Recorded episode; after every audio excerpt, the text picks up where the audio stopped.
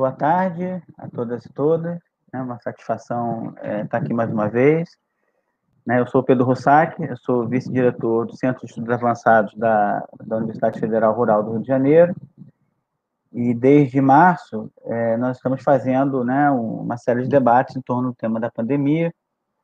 Né? Então, toda quarta-feira, às quatro e meia, é, a gente proporciona um debate. E hoje, né, a gente vai, vai tratar de um tema central, um tema fundamental, né, que é o racismo estrutural e impactos da Covid-19 no Brasil. Né? Para conversar sobre esse tema, a gente tem a honra de receber o professor Anderson Flor do Nascimento, né? Ele é professor da, da UNB, é, né? tem, tem um trabalho é, importante também é, em pesquisa sobre filosofia africana, né? E para entrevistá-lo, né, como a gente sempre faz, é, convidamos professores da, da, professores da universidade. Então, é, temos a honra aqui de ter a professora Caetana, a professora Caetana Damasceno, professora Joselina da Silva e o professor Renato Nogueira. Então, é, como de praxe, é, o professor Anderson vai ter mais ou menos meia hora para fazer sua apresentação inicial e depois eu passo é, a palavra é, para os entrevistadores.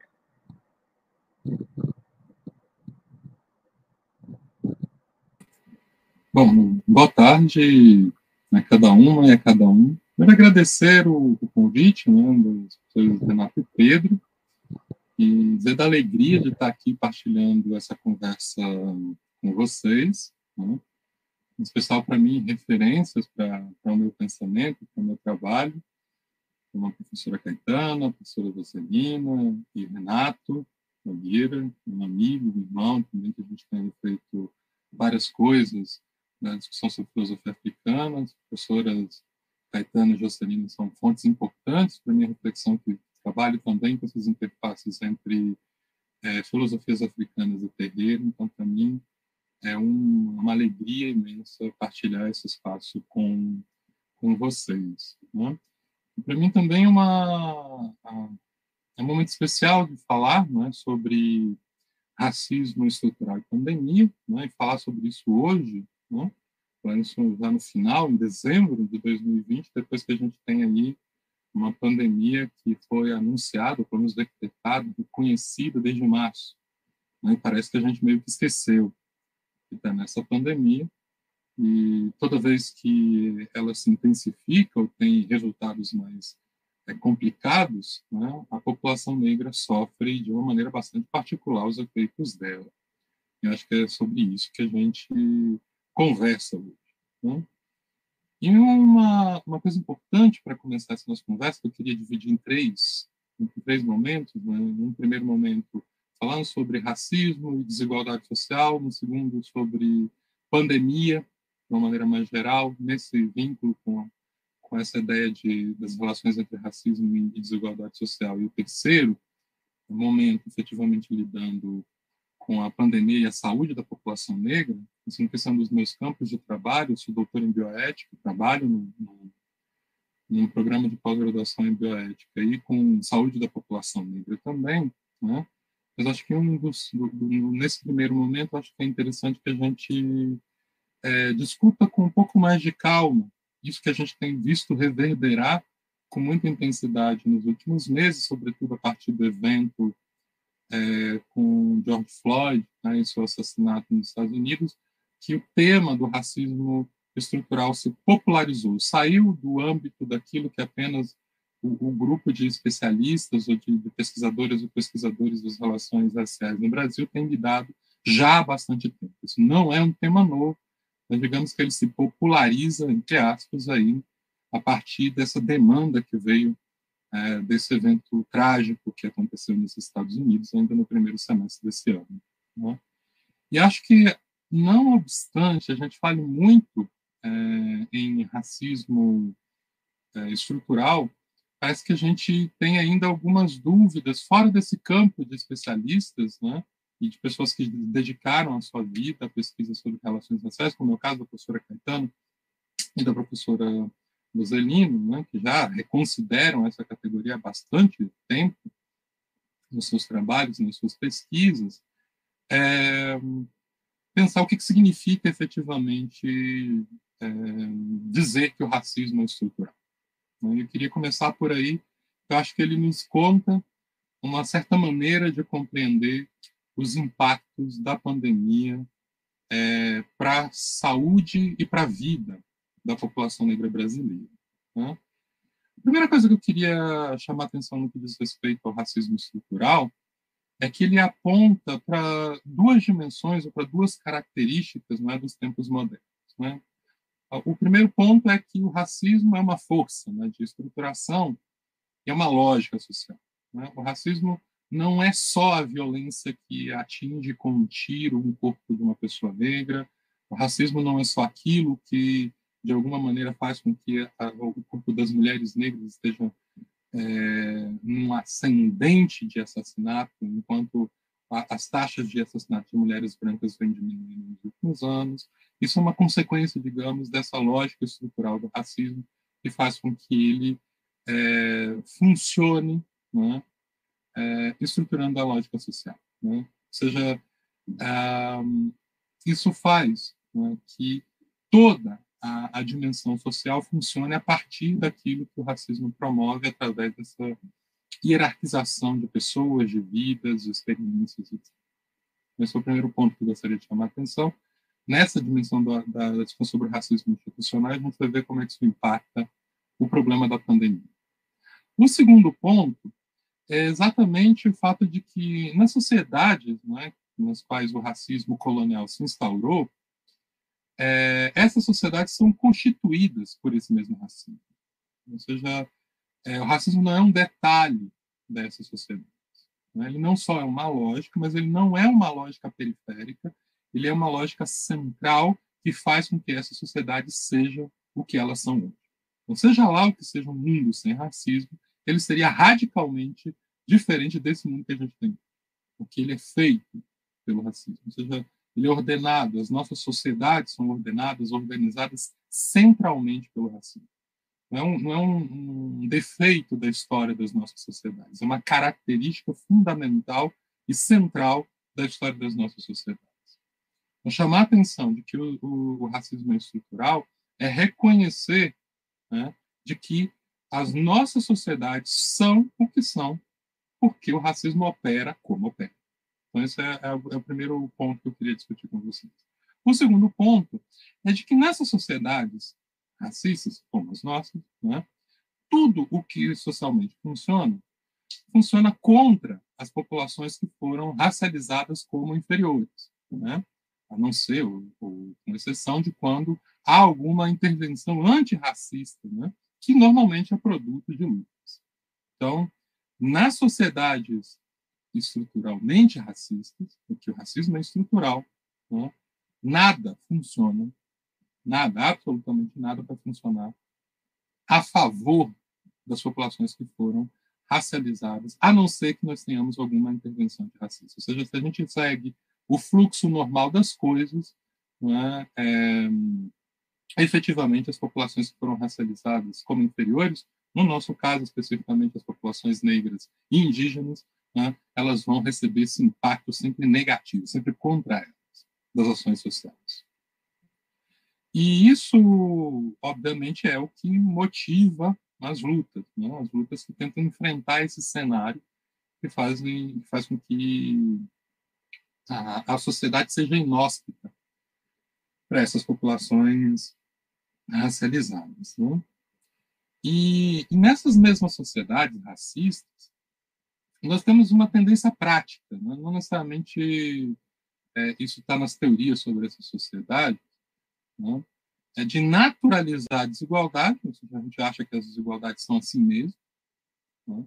ou então a gente apaga essas desigualdades, mesmo que a gente reconheça que elas não são assim mesmo, são produtos de, de forças históricas, mas tende a, de alguma maneira, a subordinar esse, essa desigualdade né, é, em torno do discurso econômico, esquecendo que numa sociedade né, E por isso que é importante lembrar por que o racismo é estrutural. Numa sociedade racista, a economia também é racializada, também é racista.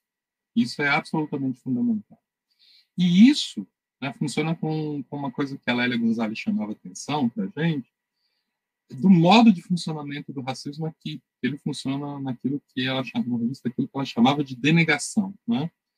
O racismo por denegação funciona né, como uma espécie de mecanismo de ocultação da lógica do racismo. Tudo é, parece convergir para que outras coisas ocupem o lugar de força de organização social, menos o racismo. Então, você vai pensar que é a pobreza, que causa é, a desigualdade social, ou que é o histórico escravagista, que é uma dimensão econômica, que faz é, que as desigualdades sociais sejam como são.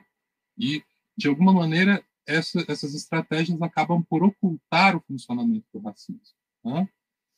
E, e, é muito importante pensar né, como que é, as desigualdades sociais funcionam estruturadas pelo racismo, porque, e nesse registro de que o racismo está sempre sendo escondido, sendo denegado por questões normalmente evocadas né, pela, é, pela economia, como se a economia ela mesma fosse alguma coisa acima da, da organização racial do, do país, né, é, faz com que a gente tenha uma dificuldade imensa né, de perceber como estruturar as lutas, a não ser quem esteja dedicado a esse, a esse problema, como é o caso do movimento social negro, dos movimentos de mulheres negras, dos movimentos antirracistas de uma maneira geral. Né? E esse é um ponto fundamental. E é aí que a gente chega na pandemia. Né? Quando a gente percebe que no nosso país, a gente, na nossa sociedade, especificamente racista, a gente tende a sumir é, com todas as forças do racismo sob o nome da economia, sob o nome de qualquer outra coisa da história, como se é, o racismo fosse uma espécie de microacidente, que as coisas não são bem assim, né? a gente está vendo racismo, o racismo está na cabeça da, das pessoas do movimento negro, coisa do tipo, racismo é uma ideologia, e, e assim por diante. Né? E no caso né, é, da pandemia, né, é, é, importante pensá-lo, então, a partir desse mesmo fenômeno, né, de que o nosso racismo, que é estrutural, funcione por denegação, ou seja, funcione ocultando a sua existência. Funciona dizendo que não funciona, que não existe. Ah, isso não é racismo, isso aí é, é foi um desencontro, é acidente, é uma violência inesperada, é um problema da, da pobreza, é qualquer coisa menos racismo. Né? Isso é importante para nós porque a pandemia ela não é um fenômeno, quando a gente pensa desde essa relação social, ela não é um, um fenômeno meramente biológico, ela é também biológica. Nós temos aqui uma dimensão que é biológica, que tem a ver com deriva né, da existência do vírus e da infecção que o vírus provoca nas pessoas, né? E nós temos uma parte social, que tem a ver com, o comportamento das pessoas na sociedade. Como é que elas se comportam, se, se relacionam, se elas cuidam de si mesmas, cuidam das outras, isso são fenômenos sociais. E eu arrisco dizer no nosso cenário, né, é, essa dimensão social da pandemia é mais importante para a determinação do caráter trágico e violento e perigoso da pandemia do que o caráter do vírus. Né? Ou seja, o vírus só tem a sua potência destrutiva como é, porque nós temos esse, esse sustentáculo social, de modo que me parece que nós temos aí uma parcela muito maior de responsabilidade social do que biológica no fenômeno dessa pandemia. Né? E isso é muito importante porque a gente percebe que essa componente viral, né, ela depende muito do modo como nós nos é, preocupamos com nossos entornos, com o uso das máscaras, com as imagens da velhice que nós tínhamos. Né? Lembra que no início, quando se, se pensava que a população exclusiva, vulnerável, eram as pessoas idosas, as pessoas falavam, ah, mas ah, só os velhos vão morrer mesmo, não sei o quê. já vão morrer mesmo, então qual é o problema? a gente pensa que imagens de velhice é, e da relação que nós estabelecemos com as pessoas velhas se agenciaram, que é um fenômeno social, não é um fenômeno biológico. Né? É, as teorias conspiratórias né, sobre o vírus, né, que também é um fenômeno social, E, por fim, o negacionismo, né, que, inclusive, rege parte importante das nossas políticas públicas. Então, nós temos essa, essa dimensão social muito importante. E uma outra dimensão social, que é muito perigosa, que faz parte dessa componente do racismo por denegação, que é a ideia de que estamos todos no mesmo barco, né, de que o vírus atinge todas as pessoas do mesmo jeito. Será? Os dados parecem mostrar que não. Né? Tanto os dados epidemiológicos, que mostraram né, para nós que é, num país né, que tem aí entre 54% e 57%, a depender de que pesquisa a gente esteja vendo, da população negra é, como prevalente né, na população geral brasileira, né, mas nós temos um índice muito maior de impacto de pessoas que foram efetivamente contaminadas e mortas pela doença, que ultrapassa os 65%. Né? Então, nós temos aqui um descompasso entre é, a quantidade da população brasileira que é negra e a quantidade de pessoas que efetivamente foram é, fatalmente atingidas é, pela pandemia. Então, somos, como dado epidemiológico, o fato de que nós não estamos no mesmo barco, o barco negro né, foi mais atingido pelas razões que a gente está tá dizendo aqui agora. Né? Porque tudo que tem a componente social funciona contra a população. O outro elemento é que a violência racista parece ter ignorado a existência da pandemia. Né? Nós tivemos, pelo contrário, um incremento da violência racista durante o período da pandemia. Né? Tivemos é, seja nos Estados Unidos, o, o, caso que a gente já citou, do George Floyd, e só para pensar em casos icônicos, né? o caso do, do, do, João Pedro no Rio de Janeiro, é, o caso do Miguel em Recife, né? o aumento absurdo da violência contra as mulheres, e especificamente contra as mulheres negras, que aconteceu durante o período da pandemia. Ou seja, a pandemia seria um momento que se pensa que as pessoas vão voltar a sua atenção para outra coisa, não não reduziu o impacto em termos de impacto absolutamente nada na experiência da população negra com a violência. Ela continuou sendo afetada e, pelo contrário, nós tivemos um incremento muito intenso da violência contra a população. Né? E aqui né, a gente tem que pensar é, se a, a, a pandemia tem uma componente social importante e o racismo estrutural faz com que tudo que tem uma componente social, com exceção daquilo que tem uma intervenção antirracista, é, atue efetivamente contra a população racializada como inferior, não à toa. Por exemplo, a gente viu que, dada a, a, a população negra, nós tivemos um, um, um, impacto na mortalidade muito que no restante da população. A população indígena, a mesma coisa, não é à toa que são as nossas duas populações é, que são racializadas como inferiores na nossa sociedade racista. Né? O que faz né, que a gente per precise perceber, para compreender o fenômeno é, da pandemia, do seu caráter racista. Ela tem uma componente racista, exatamente porque o racismo é estrutural, ou seja, o racismo não está fora né, da, das componentes sociais que, de alguma maneira, organizam o fenômeno social da pandemia.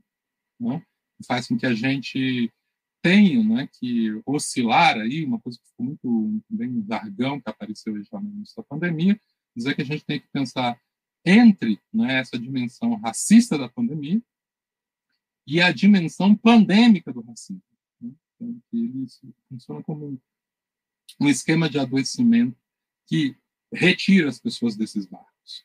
E, e barcos possivelmente iguais, né, que é uma é um mito, mas que é um dos, dos discursos que se, que se fizeram né, para acionar esse dispositivo que chamava a atenção que a Lélia Gonzalez nos informou sobre o, racismo como denegação.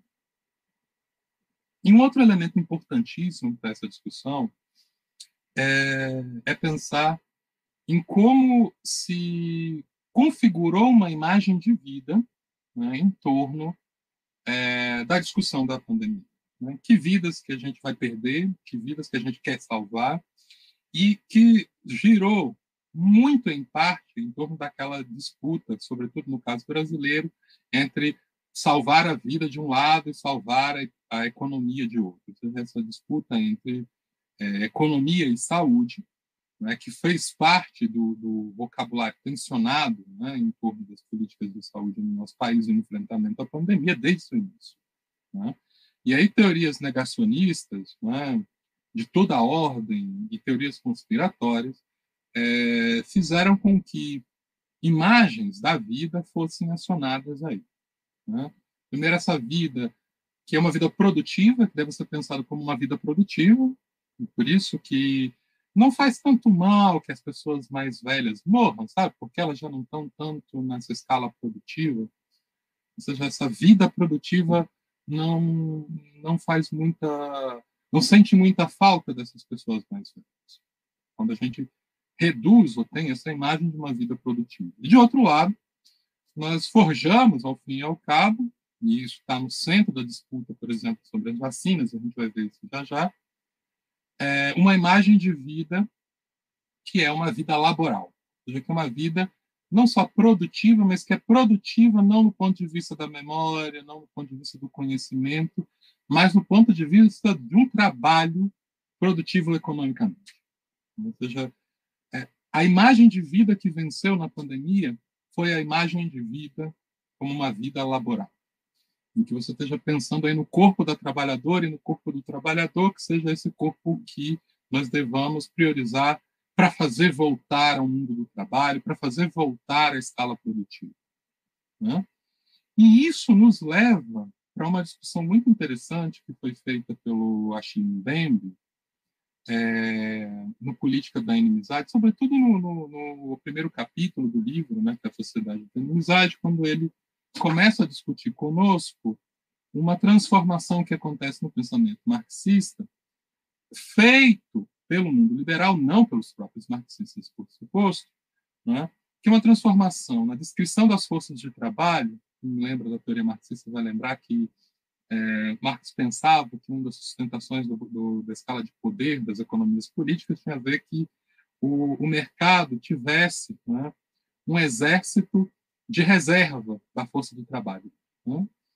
E uma das coisas que o Mbembe notou é que com essa transformação dos regimes é, tecnológicos no mundo do trabalho, esse exército de reserva começou a se transformar e vem se transformando num exército de excedentes.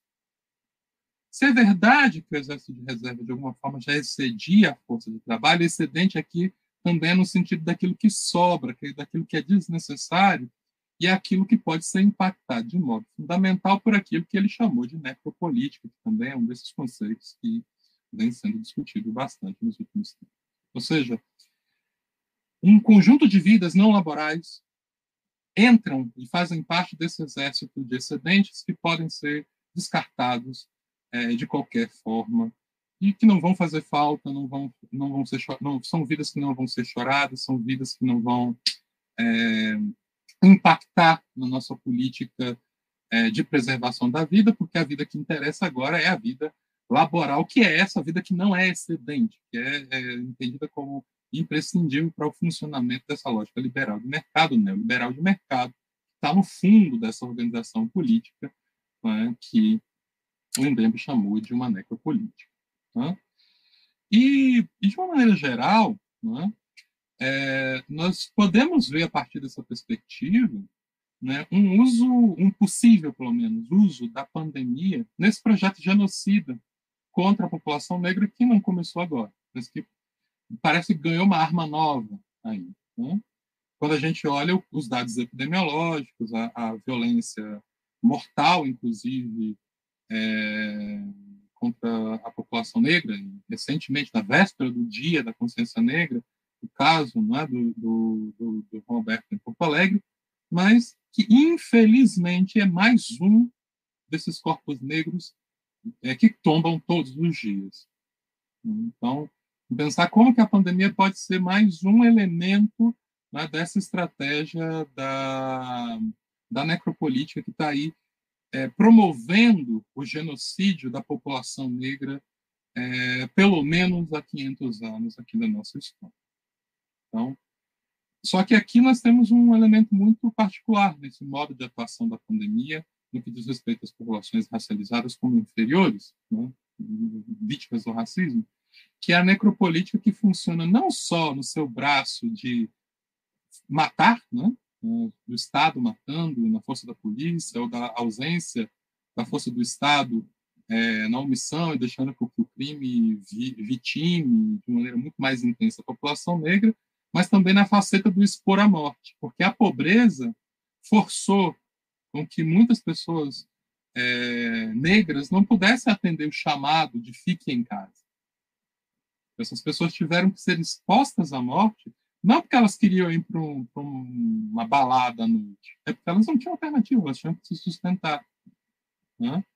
É, até que se resolvesse essa coisa do auxílio emergencial, que, diga-se de passagem, não atingiu a população negra como um todo, né? pelo menos a população negra que necessitava desse auxílio, de modo que ela precisou e continua precisando não ficar em casa. Então é aqui que o, o, a necropolítica assume, né, com a, um possível uso da pandemia é, para esse fim genocida, a possibilidade né, de, de, participar desse projeto de extermínio né, através de uma, de uma faceta de expor as pessoas à morte. Pode ser que não dê nada, mas quanto mais gente morta aí, melhor povo se contamine mesmo, vai fazer falta, preto não faz falta, índio não faz falta, deixa preto. Faz parte do exército dissidente. Esse é um ponto fundamental. Né? Então, é, é, muito importante que a gente reposicione a pandemia a partir desse fenômeno também. Porque é isso que, de alguma maneira, cria a gramática do modo como a, a, a pandemia é compreendida, sobretudo também na distribuição de privilégios e de acesso ao sistema de saúde, e que me leva para o meu terceiro e último ponto, e assim vou concluindo a minha fala, que essa ideia né, da relação entre a pandemia e o que aconteceu nos últimos anos com, com as políticas de saúde da população negra. Né? Não sei se vocês estão acompanhando, mas devem é, saber que desde o governo Temer né, vem acontecendo um desmonte da política nacional é, de saúde integral da população negra né, pelo menos desde o do governo Temer, vem um desmonte sistemático dessa política específica. Tá? E isso é muito preocupante, né? é, porque essa era a política que. Lembra que, que eu chamava a atenção de que quando é, não há uma intervenção antirracista, tudo que está acontecendo no mundo social é contra a população negra, as políticas de saúde também. Então, essa política de, de saúde universal do SUS, que a gente precisa proteger, e a gente viu agora o quanto é importante, não, é? não recobre, não protege a população negra da mesma maneira. Então, esse é um ponto. Dois. A ausência dessa política né, dificulta o acesso da população negra mais vulnerável né, ao serviço de saúde. Isso é absolutamente fundamental, porque o racismo estrutural né, barra o acesso dessas pessoas ao serviço de saúde, seja pelo preconceito, seja pela demanda que essa pessoa vai ter é, fora do, do, da sua necessidade de cuidar da saúde, de se manter viva, seja um trabalho que vai fazer com que essa pessoa não tenha tempo de ir à unidade de atenção básica, que normalmente funciona no serviço no horário comercial,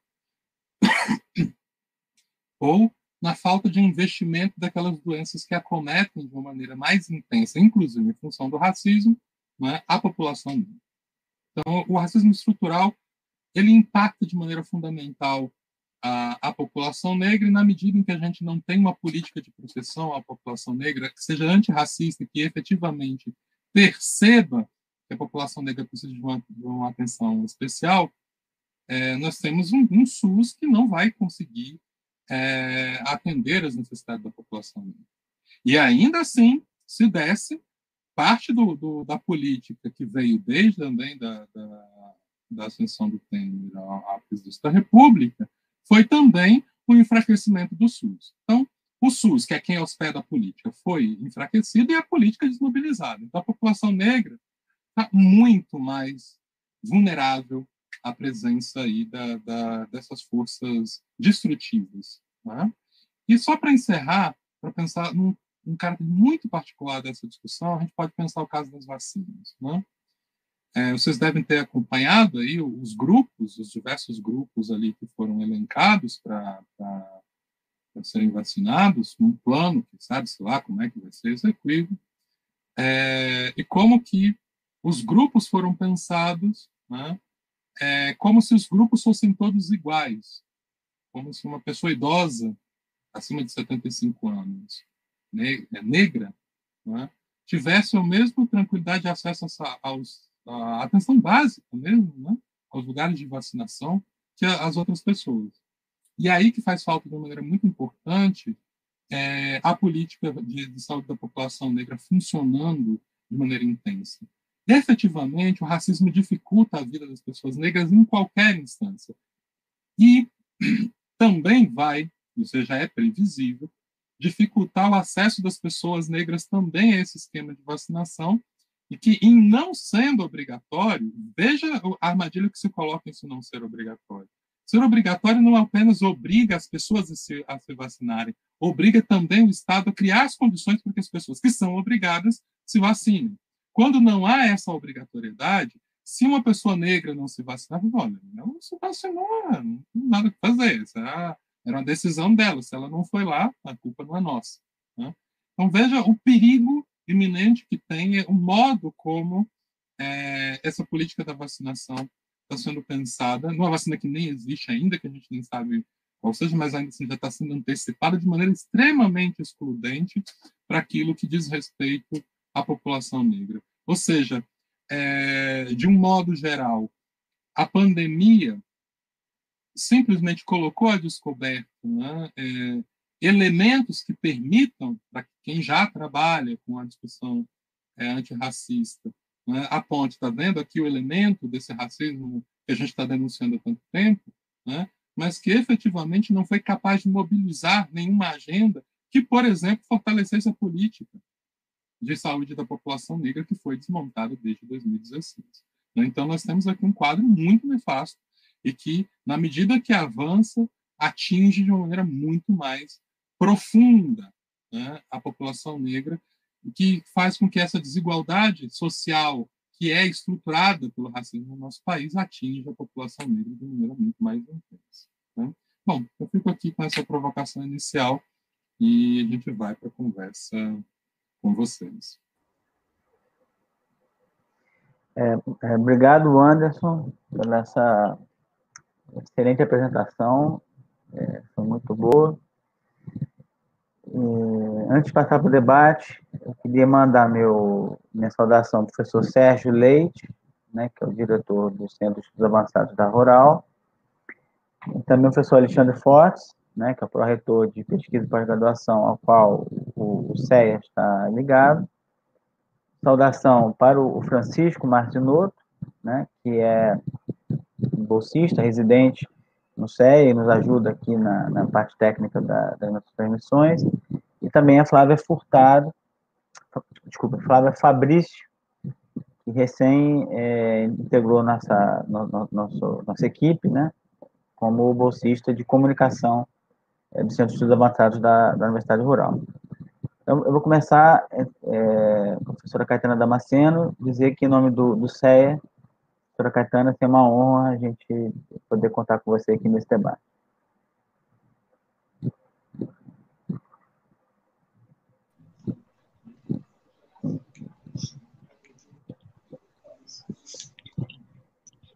Acho que tem que, tem que abrir o microfone. Bom, então, eu estou dizendo que eu ia dizer assim, ah, eu estou muito feliz. Liga o microfone também. Já acabei de ligar. Obrigada. É, eu fico muito feliz, mas quer dizer, é um, não é bem exatamente feliz, eu fico muito honrada. Mas feliz não é o caso, porque o tema ainda é. É um barulho, é um barulho incrível, melhorou agora. Vocês estão me ouvindo bem? Sim. E agora? Alô?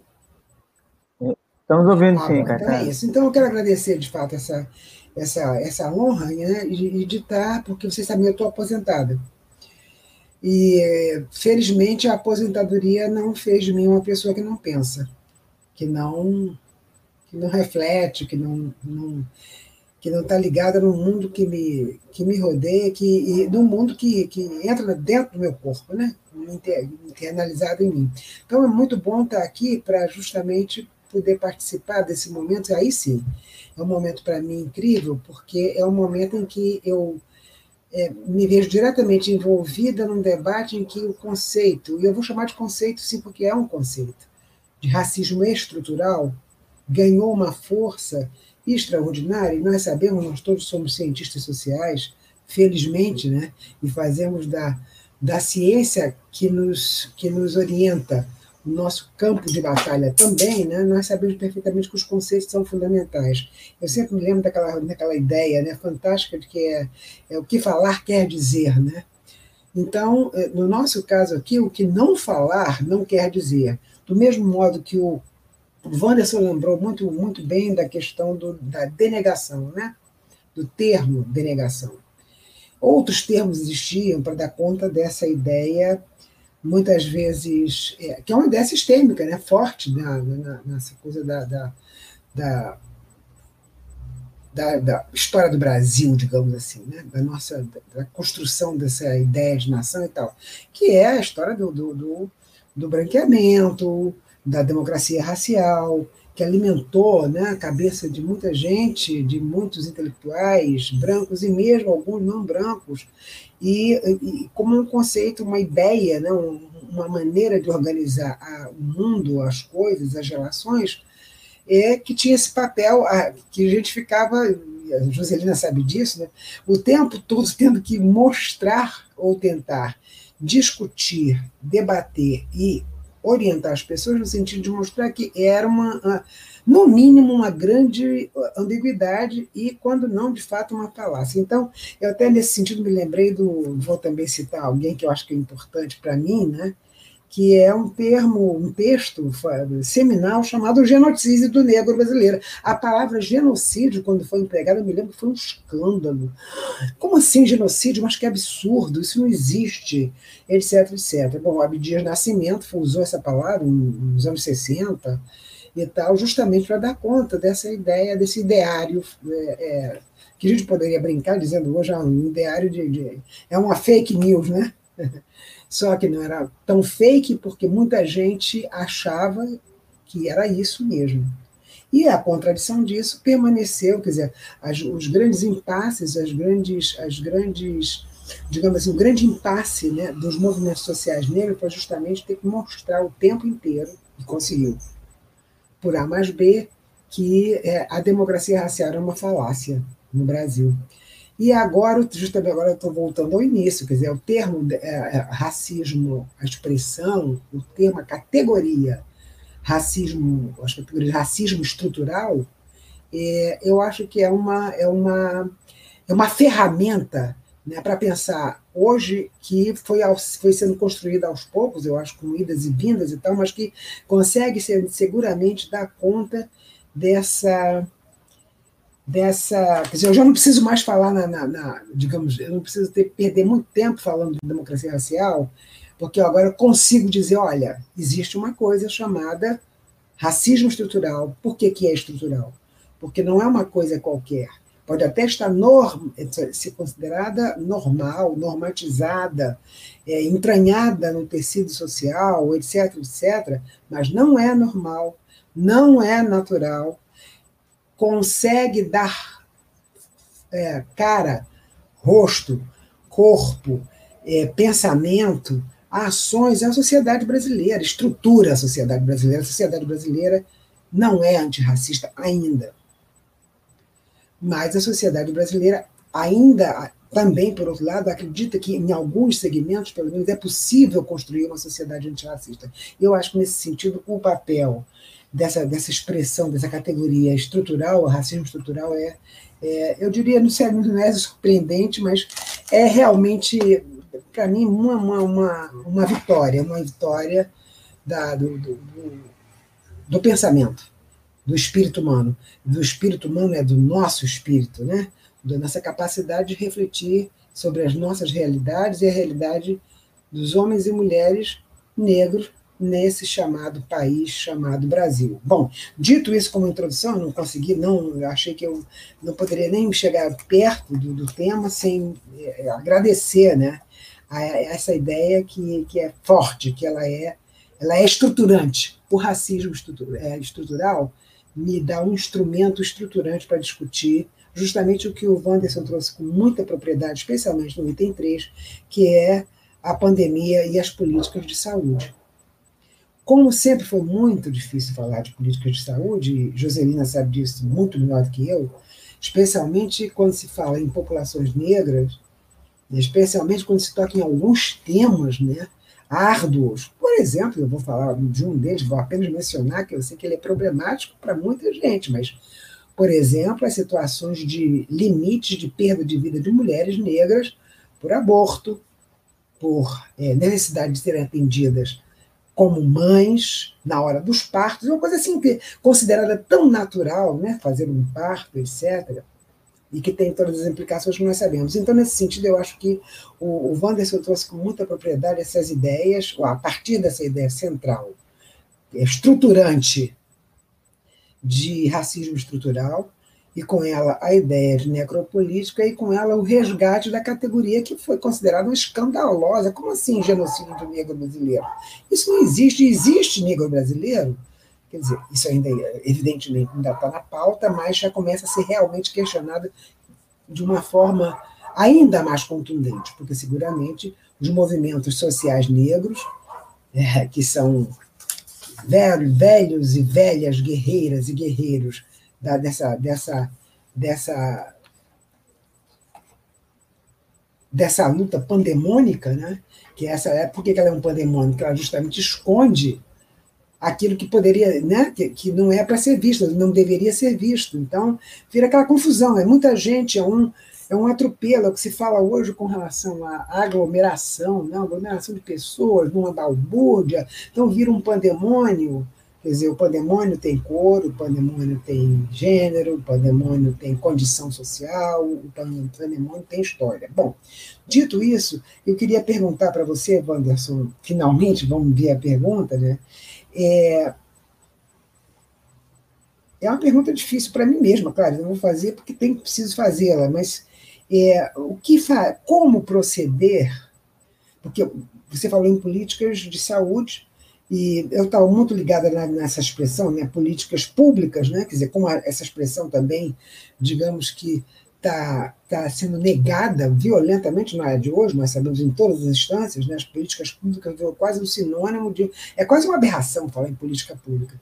E quando se fala em política pública de saúde, a, essa aberração é, se torna, se torna se torna muito óbvia. Né? Não há política, um pouco de política, nem não diria pouco, não é justo isso, mas o SUS tem desempenhado esse papel com todos os, apesar de todas as tentativas de destruição do sistema, que, aliás, é sistema universal né, de saúde.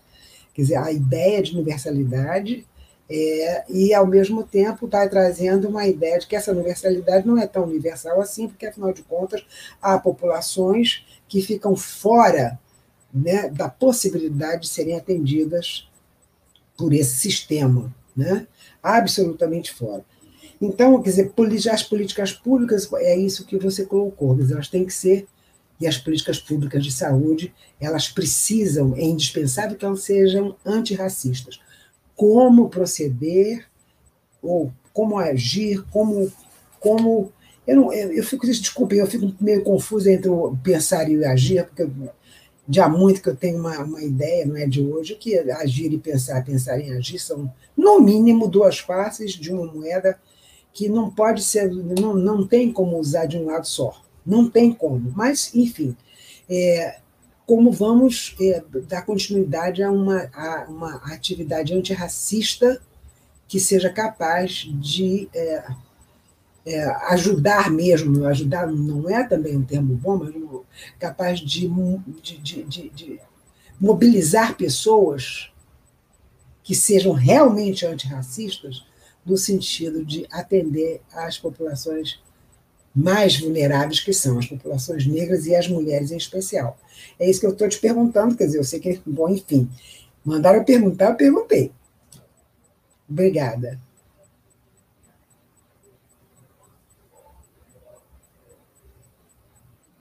Passa a palavra para o Anderson. E é uma pergunta bem tranquila de responder, né? aquelas, aquelas perguntas que, que fazem a gente ter que repensar tudo que fez na vida. Esse é um desafio de fato, né? Acho que, uh, e agradeço muitíssimo tanto as observações da professora é, Caetana quanto a questão, né?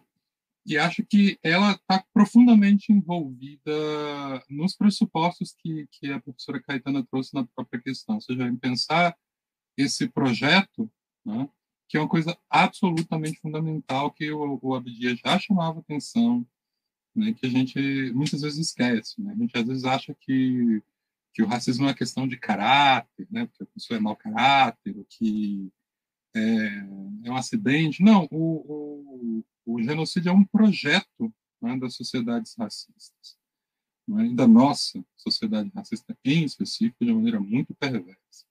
Né, que por isso a própria categoria de, de, de racismo estrutural é tão importante para que a gente compreenda isso.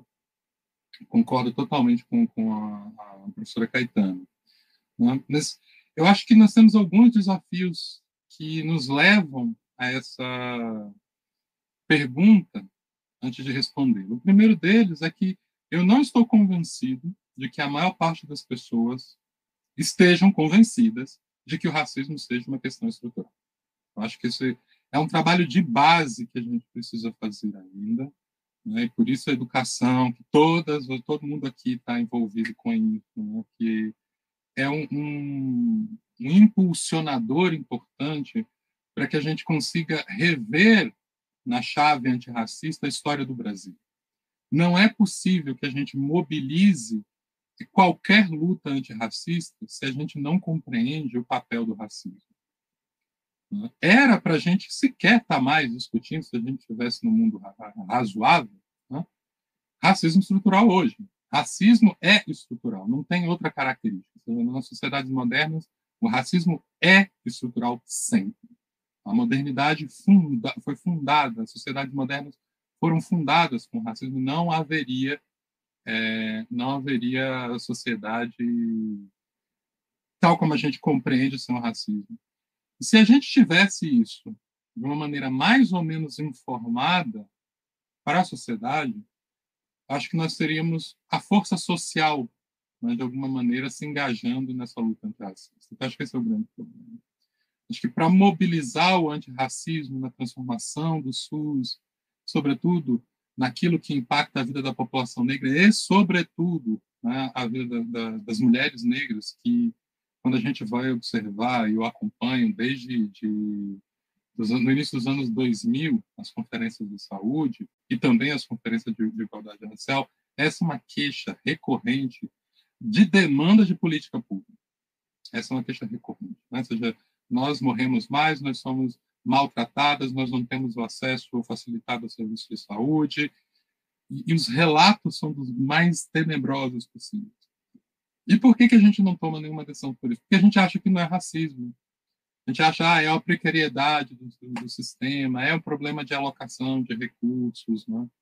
É, e tudo é uma desculpa, de novo, né, para acionar o dispositivo da denegação do racismo. A gente recusa o racismo estruturante. A gente sabe é, categorialmente que ele existe como estrutural, mas parece agir como se não fosse, né, como se fosse um problema secundário. Ah, não, agora a gente tem que, agora a gente tem que lidar com a economia, como se fosse possível, num país racista como o nosso, lidar com a economia sem lidar com dimensões raciais. O nosso capitalismo é um capitalismo racial. Eu gosto muito de uma expressão que a Bell Hooks utiliza para pensar né, a caracterização das sociedades, que ela caracteriza como um, um patriarcado capitalista da supremacia branca imperialista. Isso é o que a gente vive. Não dá para separar isso. Né? E, e, estamos aqui diante de duas pessoas absolutamente fundamentais para essa discussão sobre a imbricação é, das categorias de gênero, raça e classe. Isso é absolutamente fundamental. Se a gente não conseguir né, educar a sociedade para perceber que o racismo não é um, um, detalhe, essa sociedade não vai fazer a defesa do SUS, né? essa sociedade não vai fazer a defesa de uma política pública antirracista, porque ela não vai compreender o racismo como um problema. Vai estar o tempo inteiro pensando, nós precisamos de, de, de financiamento, precisamos de financiamento, mas não vai pensar, por exemplo, que muitas vezes não adianta ter esse financiamento colocado para jogo se a gestão política deste, desse financiamento é racista, né, que vai, é, de alguma maneira, impedir ou dificultar o acesso da população negra a essas, é, a essas instâncias do atendimento, à atenção à saúde. O grande problema é que isso não é nada tranquilo de fazer. Né?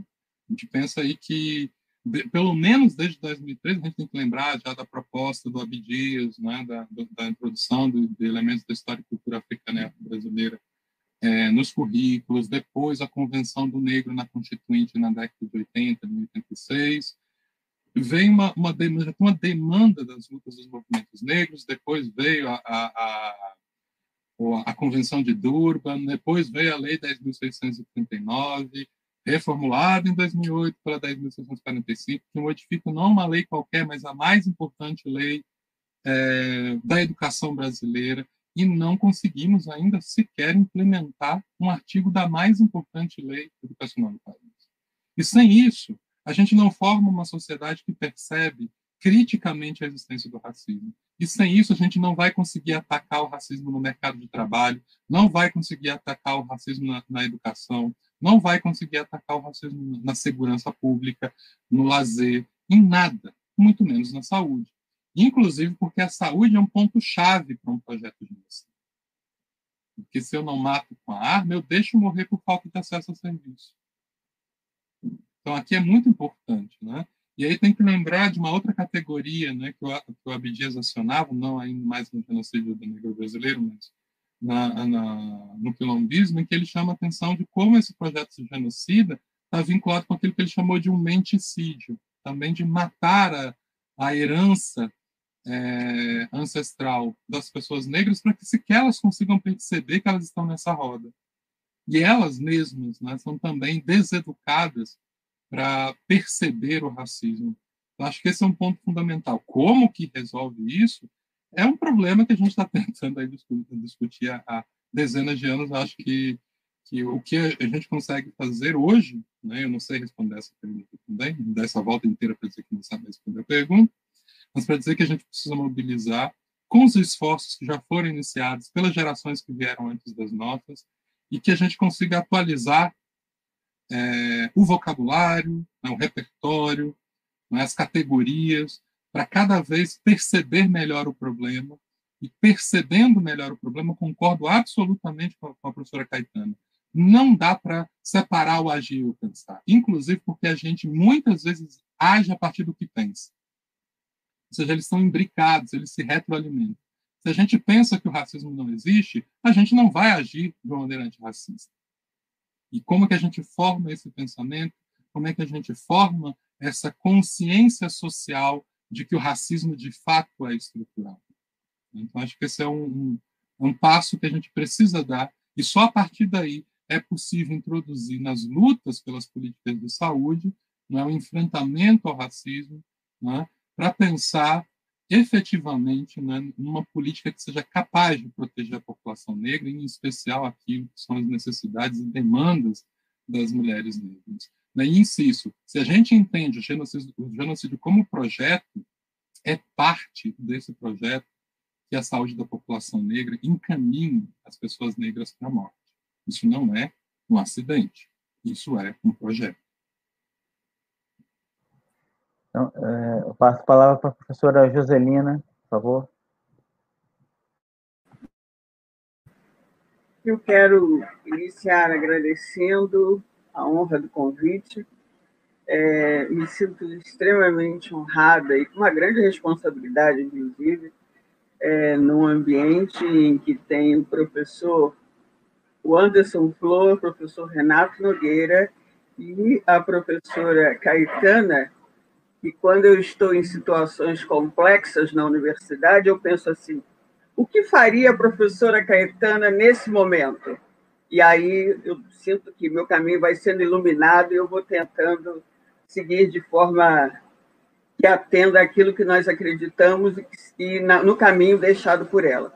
Nesse sentido, eu queria dizer que nós, nesse momento, nessa live, estamos fazendo história.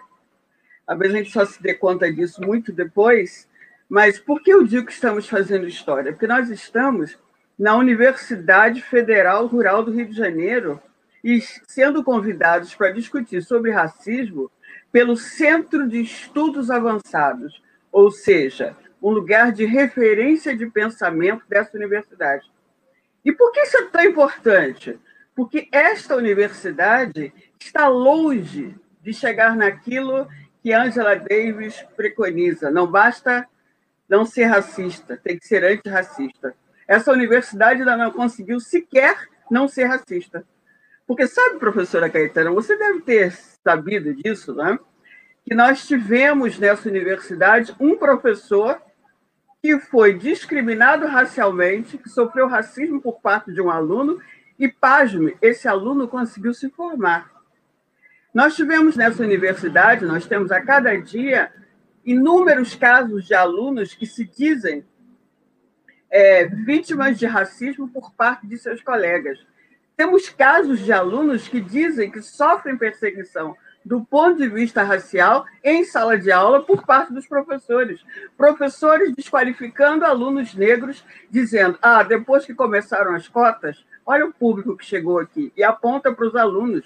Nós tivemos já nessa universidade aluna de curso de educação física que se suicidou por não aguentar a pressão do racismo. Uma outra, que hoje é minha orientanda de mestrado, que se salvou por muito pouco porque teve um professor que acolheu, que foi o professor Amaury Mendes Pereira. Então, nesta universidade, que ainda não aprendeu a não ser racista, nós estamos fazendo esse debate, certamente estamos fazendo história. E é nesse sentido, então, feita essa introdução, que eu quero uh, conversar, uh, perguntar né, ao professor Anderson Flor, quando ele nos lembra que os estados nacionais são constituídos a partir de, uma, de, um, de um, um processo racializado. Ou seja, os estados nacionais são racistas na sua Constituição. E é necessário termos isso em mente quando nos predispomos a denunciar e a lutar, a escrever, a pensar, a elaborar de forma antirracista. O professor Anderson também, ao nos falar do racismo institucional, nos dá a possibilidade de pensar que o racismo é um ser com muitas cabeças, muitas pernas, muitas estruturas, que é cambiante, que se transforma todo o tempo, não é fixo. Então, esse racismo institucional, uma hora se apresenta como racismo religioso, outra hora como racismo ambiental, outra hora como o chamado racismo do cotidiano, de que nos fala Grada Quilomba, outra hora como o racismo obstétrico, que nos chamava atenção a, a, a professora Caetana, né? outra hora como o racismo por omissão, que também nos falava Lélia Gonzalez. Então, essas várias formas que ele vai tomando né? fazem com que, ou colaboram para que, a sociedade, então, possa fazer aquilo que Lélia chamava de racismo de denegação. Porque ele, ele é um em tantos, ou ele é tantos em um, que é possível dizer que ele absolutamente não existe. E aí, nesse sentido, há um, um, uma categoria utilizada pelo professor Santiago Arboleda Quinones, que é colombiano e professor atuante no Equador, que ele fala de ecogeno etnocídio me parece que para pensar o que está acontecendo agora, nesse momento, com a população negra, e não é só com a população negra brasileira, é importante que se pense isso. Né? A Claxo, recentemente, publicou uh, um boletim em vários, várias edições, e que vem trazendo textos de acadêmicos da América Latina e do Caribe demonstrando o efeito da pandemia do Covid-19 sobre a população negra nesses países. E por que e quando se lê os artigos, se tem quase que a sensação de que é exatamente o, o mesmo que está acontecendo. É como se bastaria bastasse ler um artigo para entender o que se passa nos demais países. Exatamente por isso, porque esse Estado Nacional ele se propõe a nos matar da forma que nos apresentava Abdias e da forma que hoje é retrabalhada pelo professor Santiago Arboleda Quinones. Ou seja, mata no, o nosso ecossistema, mata, nos mata enquanto povo, nos mata enquanto cultura, nos mata enquanto epistemologia. Então, para a população brasileira, principalmente é, a população negra, principalmente aquela que professa as religiões de matriz africanas, o sistema, a natureza, é sua base matou a sua natureza, matou a natureza que lhe dá sustentação de fé e de referência de vida, mata a pessoa. Então, nesse sentido, a partir dessa breve breves pensamentos, eu perguntaria ao professor Anderson, é o Anderson, perdão, também de uma, uma, uma pergunta muito fácil de ser respondida, certamente, né? Que visões, que expectativas que demandas nós que somos comprometidos com essa reflexão e, por conseguinte, com essa luta, que demandas devemos apresentar ao Estado no sentido de que essa pandemia seja menos maléfica para essa população afro-brasileira no próximo ano. Muito obrigada. É sempre bom, né? É sempre bom ouvir questões tranquilas de responder, assim, como a professora Caetana, a professora Joselina. É, acho que é, é, importante eh, notar na fala dessas que são intelectuais e ativistas, né, é, como essa demanda pelo pensamento, essa demanda pela ação estão imbricadas. Né? Acho que esse é um, um ponto fundamental em, em pensar como o racismo tem é, de alguma maneira, determinado as nossas agendas e nos demandando cada vez mais. Né? E, e, aí, ver essas diversas nuances do racismo nos ajuda né? A perceber como melhor reivindicar. Eu acho que esse é um problema também. Né? Muitas vezes a gente só é escutado né? quando a gente consegue traduzir na linguagem que o Estado compreende né? quais são essas demandas. E parece que a gente tem que traduzir o tempo inteiro a, a economia pra, em termos antirracistas, traduzir a, a educação, traduzir a moradia, traduzir a segurança. Né? Ou seja, como se o racismo fosse externo a essas questões. Né? Como se o, o, o, racismo fosse um acidente na saúde, por exemplo. Né? E, e se a minha desconfiança tiver razão, nós temos a componente social na pandemia muito mais relevante do que a, a componente, digamos, é, orgânica da difusão do, do, do, vírus. E aí as questões sanitárias são, por isso, absolutamente questões sociais. Né? Então, acho que.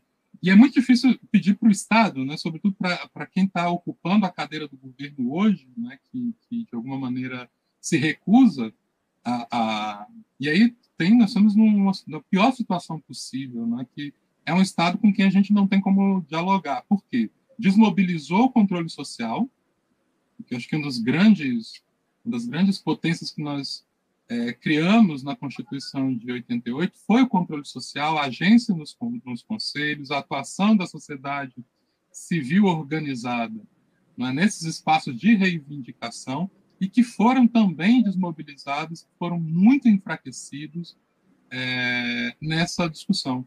Vocês pensa no caso do Conselho Nacional de Saúde, né? como ele foi desmobilizado. A Anvisa é, ocupou o lugar da discussão política né? é, da questão da pandemia, que deveria estar sendo, estar sendo feito na instância do controle social, né? que é o Conselho Nacional de Saúde. Só para pensar no caso específico aqui da, da, da, saúde e a pandemia. Quando você olha no caso da, da desculpem, da educação, nós tivemos algo muito semelhante no que diz respeito também à Constituição do Conselho Nacional de Educação.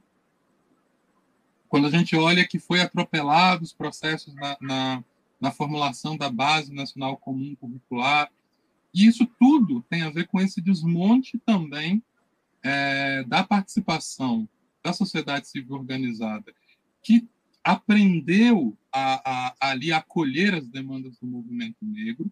Né? Vejam o que aconteceu com a 10.639, por exemplo, né? e também com a política de saúde da população negra. A gente tem aqui que lembrar com muito carinho né, da atuação de uma outra importante intelectual e ativista, que foi a professora Fátima Oliveira, né, que foi a formadora de muitos e muitos de nós. Né? A gente tem esse trabalho hoje com saúde da população negra, com pessoas importantes como a, a Jurema Werneck, a, o Luiz Eduardo Batista e tantos e tantos outros. Nós devemos à, professora Fátima Oliveira, né, que inicia de uma maneira muito robusta no âmbito do controle social né, e, e trazendo, inclusive, forças internacionais acho que esse foi um ponto, uma, uma sacada muito importante da, da, saudosa Fátima Oliveira, de que esse arranjo precisa ser também um arranjo internacional. E eu concordo completamente com a professora Joselina, em que esse é um fenômeno internacional, esse não é um fenômeno apenas brasileiro. É óbvio que a história do racismo brasileiro tem as suas peculiaridades, né, mas essa estrutura né, do, do, racismo no mundo moderno é uma estrutura que se globalizou. A gente viu isso no debate, por exemplo, entre os Estados Unidos e a China e a ideia do vírus chinês. Isso não é racismo, eu não sei o que diabo é isso. Né? Acho que esse é um ponto fundamental. Então, nós estamos num, num momento muito ruim de, de, debate com o Estado, porque o Estado está aí cooptado por um governo que é negacionista, que é absolutamente conspiratório e que reproduz e reafirma e que consolida políticas racistas com uma intensidade muito grande. Né? Acho que esse é um, um, um é, é, o pior tipo de, de governo para se negociar, porque você fala com ele, ah, está acontecendo um gesto racista. Não, racista não, racismo não existe. Teve a morte é, do Beto em Porto Alegre, e no dia seguinte o governo estava dizendo que nós não temos racismo. No dia seguinte, Cabra não tinha sido nem enterrado. O, o, o governo, na figura do presidente e do vice-presidente, estavam dizendo que no Brasil nós não temos racismo. Né? E eu não lembro, não lembro, pode ser que isso tenha acontecido, mas eu não lembro de nenhum tipo de cena violenta, bárbara, bizarra, né? É, como essa com nenhuma pessoa não negra. Eu não me recordo disso, não no Brasil. Então, como é que nosso país não é racista? Né? Ou seja, a gente tem que tentar quebrar a relação com o óbvio, porque essas pessoas não conseguem ver o óbvio. Então, como é que a gente leva uma demanda para um governo que ocupa o controle do Estado, né, que, neste momento, pelo menos, que sequer considera que o que a gente está dizendo é sério, dizendo que o que a gente faz é ideologia, eles estão falando da verdade do mundo. Né? E é, é, a forma mais terrível de, de denegação, né? que lê tudo em termos econômicos como se a nossa economia não fosse racializada. Acho que tem um, um, um passo importante para tentar, aí, de novo, né, educar as gerações que vão ocupar esse lugar do Estado. Nessa, eu sou muito pessimista. Com essa gestão, acho que a gente não tem muito o que fazer, tem que esperar ela sair. Né? É, primeiro, porque o, o, controle social foi enfraquecido. Né? O controle social, pensando nessas instâncias dos conselhos, né? sobretudo os conselhos nacionais, que, que têm um diálogo com o governo central, com o governo federal, embora isso seja possível nos conselhos que são municipais e estaduais, não são, e se bem que essa, essa tônica de um governo é, negacionista, racista, não está só na cadeira da presidência da República. Né? Isso nós encontramos nos estados, nós encontramos nos municípios também. Né? A exceção é um, um, um, governo local, seja municipal, seja estadual, que tem a sensibilidade para a questão racial. Essa é a exceção. Acho que a gente precisa, antes de levar essas, essas demandas, que são muitas, né, a gente tem que lembrar do mais básico. A gente precisa formar uma geração política capaz de ouvir essas demandas. Porque senão a gente vai voltar ao velho problema da espiva. Né? Por que, que o, o, o, subalterno não fala? Não é porque não tem a voz, é porque o outro não escuta. Essa questão volta né, na, com a grada quilomba também. Eu acho que é muito importante que a gente perceba a função formativa e por isso é importante a chamada inicial que fez a professora Joselina sobre esse lugar da universidade, porque esse é um dos lugares e que não deve ser o único, que a escola deve ser responsável por isso também, além da universidade, que os movimentos populares também têm o seu aspecto pedagógico reconhecido, como está advogando de um lado para pensar o movimento negro, como é o caso da professora Nilma, ou o movimento indígena, para o pessoal, o Daniel Munduruku, como sejam lugares também de formação e de formação é, não só das nossas epistemes, não só dos nossos conhecimentos é, e percepções da realidade, mas também da nossa agenda política. E essa categoria do ecogênocídio é muito interessante para pensar isso, né? porque essa gramática racista da modernidade saiu contaminando tudo. E por isso também os sistemas educacionais, e a gente precisa retomar, via controle social, via ação das populações, né, dos povos que foram e são oprimidos pelo racismo, pelo patriarcado, pelo, pelo capitalismo voraz que está aí destruindo tudo. Por isso que a, a, a, Bell Hooks chamou de um capitalismo, é, um patriarcado capitalista da, da supremacia imperialista branca. Como é que a gente consegue não é, é, refazer os imaginários. Acho que esse é o nosso grande desafio. Nós temos muitas demandas, mas essas demandas não são ouvidas. Não é porque a gente não fala, a gente diz. Só que não, isso não é importante. Vocês estão imaginando que o mundo tem racismo, o mundo não tem. E como é que você dialoga com um sujeito que não escuta o que você diz? Então, acho que na instância do Estado, e aí pensando na estrutura do Estado e não desse, desses governos, a gente precisa é, refortalecer o controle social e reocupar o controle social das forças populares antirracistas. E aí os movimentos negros, os movimentos de mulheres negras, né, os movimentos indígenas, os movimentos que percebem a existência e é, a existência estrutural, central do racismo na Constituição da modernidade, que cria uma gramática em que faz com que a economia seja racista, com que a segurança pública seja racista, com que toda a formulação de política pública seja racista, com que a educação seja racista, é? com que a, a, a saúde seja racista, se a gente não conseguir formar essas pessoas capazes né, de ouvir é, as demandas sobre o racismo e capaz de negociar nessas instâncias do controle social, acho que vai ser muito difícil. Eu acho que a gente vai chegou o momento a gente dar um passo atrás, né, voltar para a base, né, voltar para a formação das, das nossas dos nossos estudantes, ensino fundamental, ensino médio, e, e mais que nunca nessas instâncias, e que aí a gente pode cobrar o vigor da lei, porque é uma lei, o artigo 26A da LDB, que não está sendo cumprido, que a gente possa entrar nos ministérios públicos, mesmo que seja usando estratégia, não, a questão não é que está sendo um racismo, tem uma lei que não está sendo cumprida. Se você disser ah, é racismo, não, você já está querendo ideologizar o negócio, então não vai funcionar. Mas como é que a gente está cobrando que uma lei seja cumprida? Né? Nós, enquanto cidadãos, se a gente para um carro em cima de uma calçada, vem um agente do Estado e vai me aplicar uma multa. E o que, que acontece se uma escola não está fazendo a formação que a lei determina que seja feita?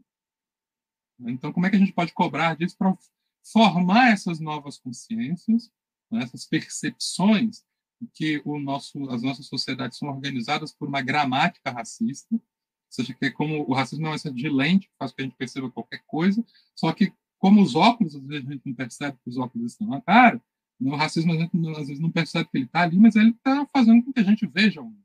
E como é que a gente oferece às pessoas a possibilidade de ver essa lente e, a partir dela, então, operar de uma maneira antirracista. Eu acho que esse é um ponto é absolutamente fundamental e que a gente não pode ignorar jamais, que o racismo não é ignorância, o racismo não tem a ver com pessoas idiotas, sem cultura, sem nada disso. O, o racismo é um projeto de sociedade. E é um projeto de sociedade absolutamente sofisticado e inteligente. Se a gente é, brutalizar o racismo, achar que o racismo é uma, é uma falta de conhecimento, é uma ignorância, é uma incompetência de gestão, a gente não vai conseguir caminhar.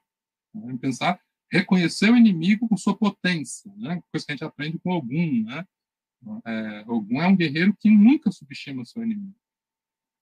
Ele guerreia pela justiça, mas ele sabe que o inimigo tem a força dele. É sabendo a força do inimigo que a gente sabe o que vai fazer.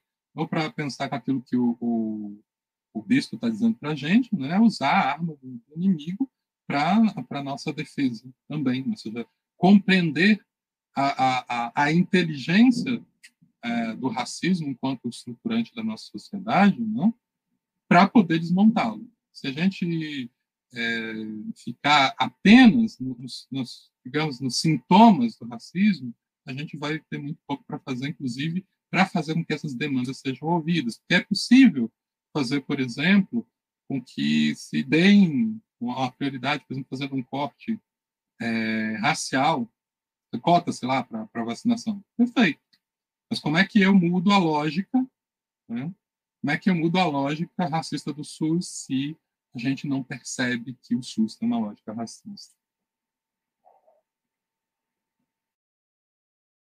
Obrigado, Anderson. Então, Renato, por favor. Tarde a todos, a todas, a todos. Primeiro, agradecer professora Caetano Damasceno, meu respeito, professora Joselina, meu carinho, meu respeito, é, toda a equipe do CEA, professor Pedro que está aí, né, no CEA e equipe, trazer aqui Anderson Nascimento, uma pessoa que eu tenho muita identificação, são pessoas que eu tenho muita identificação é, pelo trabalho que elas têm. E eu quero formular uma questão sucinta, é, mas fazer um comentário antes, que a universidade que nós estamos aqui, estamos na Universidade Rural, a Lei 5.465, de 3 de julho de 68, ela instituiu a chamada Lei do Boi. O que a Lei do Boi dizia? A Lei do Boi dizia que 50% das vagas eram destinadas para pessoas que terminavam o ensino médio, na época, antigo era o segundo grau, o texto da época, é, e que eram filhas, filhos de pessoas não proprietárias rurais e trabalhadores da terra também. Só que a cota do boi, ela vai ser estudada e nos anos 80 e 85, a universidade nasce em 1910, a Universidade Rural, com dois cursos, na verdade são duas faculdades que nascem, o que vai se tornar rural, que é o curso de veterinário, curso de agronomia, esse tem um histórico, então atende especificamente uma população, é, bem específica, uma população hegemonicamente branca, é, que trabalha com a terra, que trabalha com latifúndio, que trabalha, alguns mais tarde trabalham com a pequena produção familiar, mas em 80, os anos 80 a 85, alguns estudos foram feitos e se comprova que os filhos dos pequenos produtores e filhas não entravam na universidade rural pela lei de cotas do boi, chamada lei, lei do boi, e a lei do boi em 85 ela cai. Então, a gente tem uma, uma política de ação afirmativa, discriminação positiva, para pessoas brancas de classe média alta, né, de classe alta. Isso é muito curioso, né? Então, que durou um tempo significativo, durou décadas, né? Durou algumas décadas, tempo significativo. Então foi de 68 até 85, não é pouca coisa.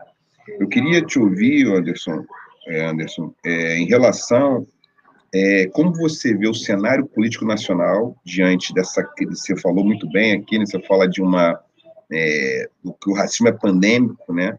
E a pandemia é racista. Como você vê as forças progressistas nesse cenário, uma análise conjuntura? Quais são os pontos que você pode destacar de uma análise conjuntura? A professora Joselina falou do ataque racista que um colega sofreu, professor, um professor, um estudante, né, grave. Agora, institucionalmente, a universidade já praticou cotas para pessoas brancas de classe A, porque não atinge, não atendia, é, as cotas não davam conta de pessoas mais pobres é, filhos de produtores rurais. Queria saber de você uma análise de conjuntura, como você enxerga as forças progressistas, como você enxerga, por exemplo, as forças ditas de esquerda na atual conjuntura e como é que você vê que elas encampam a agenda antirracista e se elas encampam a agenda antirracista, quais são ah, os dispositivos que você percebe que ela traz para a cena política contemporânea? E também um comentário em torno desse, dessa especificidade da Universidade Rural do Rio de Janeiro, que teve cotas é, para pessoas de classe A, pessoas brancas de classe A, já que todos que tiveram acesso às cotas eram pessoas filhas de proprietários rurais, não de trabalhadoras e trabalhadores rurais. Como você vê a conjuntura, pode ter esse papo, como a esquerda, a esquerda tem essa pauta, como a esquerda trabalha com essa pauta? Têm trabalhado, os progressistas, a pauta do antirracismo. Não, por favor. Vamos lá. É, mais uma questão tranquilíssima. Né? É, agradeço Renato, amigo, irmão querido, é, pela questão e pela, por esse histórico da, da rural. Né? Eu acho que é muito importante que a gente lembre a história das nossas instituições, que parece que elas é, são hoje né, uma coisa muito diferente do que foram no passado. As coisas carregam as suas histórias consigo. Né? Acho que é isso que a ancestralidade ensina para a gente, inclusive. É, uma coisa que me chama sempre a atenção, para a questão mais central aí da, do cenário político nacional, que estão vinculados, é a ideia de que as universidades, elas sempre, no Brasil, sempre funcionaram por cotas. Sempre funcionaram. Elas só foram institucionalizadas na década de 60 e 70, na, na, na lei do boi, mas elas sempre funcionaram por cotas. Né? Mas cotas para quem? Esse é é o, o problema. Né? Na prática, da, da, do funcionamento das instituições universitárias brasileiras, elas nunca foram universais, nunca, e não são até hoje. Mesmo com as cotas raciais e sociais que nós temos hoje. Nós temos, quando a gente olha aqui a população é, negra, né, entre 54% e 57% aí, né, nessas variações das pesquisas, quantas da, dessas pessoas estão na universidade? o, como que a gente pensa o quantitativo populacional das universidades em termos raciais. Se a gente leva a sério também a questão das fraudes, da, das cotas, né, que pelo menos na nossa universidade aqui na Universidade de Brasília, as pessoas dizem que a maioria das pessoas é negra, quando você olha, não vê isso, né? É, diz que mais de 60% da universidade é negro, você olha por onde é que estão essas pessoas negras, elas devem estar em outros cursos, porque no, nos meus não estão. Né? É, nos corredores que eu ando também não estão. Você tem ainda é, a cooptação do, do discurso racista no, na operação das cotas de pessoas. E aí eu não estou entrando no tema do colorismo, estou discutindo outra coisa. Estou falando de gente mal intencionada, branca, que utilizando o subterfúgio da autodeclaração como um método exclusivo de entrada para o sistema de cotas, se utiliza disso e aí, quantitativamente, você tem a universidade com mais pessoas que se autodeclaram negro, que não quer dizer que elas sejam efetivamente negras. Mas, efetivamente, foi sempre isso que aconteceu na universidade. Né? Talvez essa, essa fraude nas cotas seja transformar a prática daquilo que era institucional e não criminoso uma coisa criminosa, que é a universidade ter cotas para elite, para elite branca desse país. E foi sempre assim. A universidade sempre foi destinada, teve uma cota para as pessoas da elite branca que ocupavam a maior parte das vagas. Então, a, a quantidade. E todas e todos nós que estamos aqui, né, pelo menos a, a, a professora Caetana, a professora Jocelina, Renata e eu, é, somos pontos fora da curva na, nessa elite, que nós não, não, não, utilizamos o sistema de cotas, não existiu para nós ainda, é, no momento em que a gente ingressa na universidade. A gente era exceção. Né? Ou seja, o que mostra que as cotas eram cotas majoritárias, né? a maior parte das vagas destinadas a essa elite branca. A universidade continua sendo isso. O que a gente está fazendo hoje é disputar essas cotas, né? e acho que é importante que se faça isso na rural, sobretudo, que nas universidades rurais que foram tão potentemente encampadas né, por, por essa política da, da, da lei do boi, né, que favorecia filhos de, de fazendeiros, como se eles precisassem, né?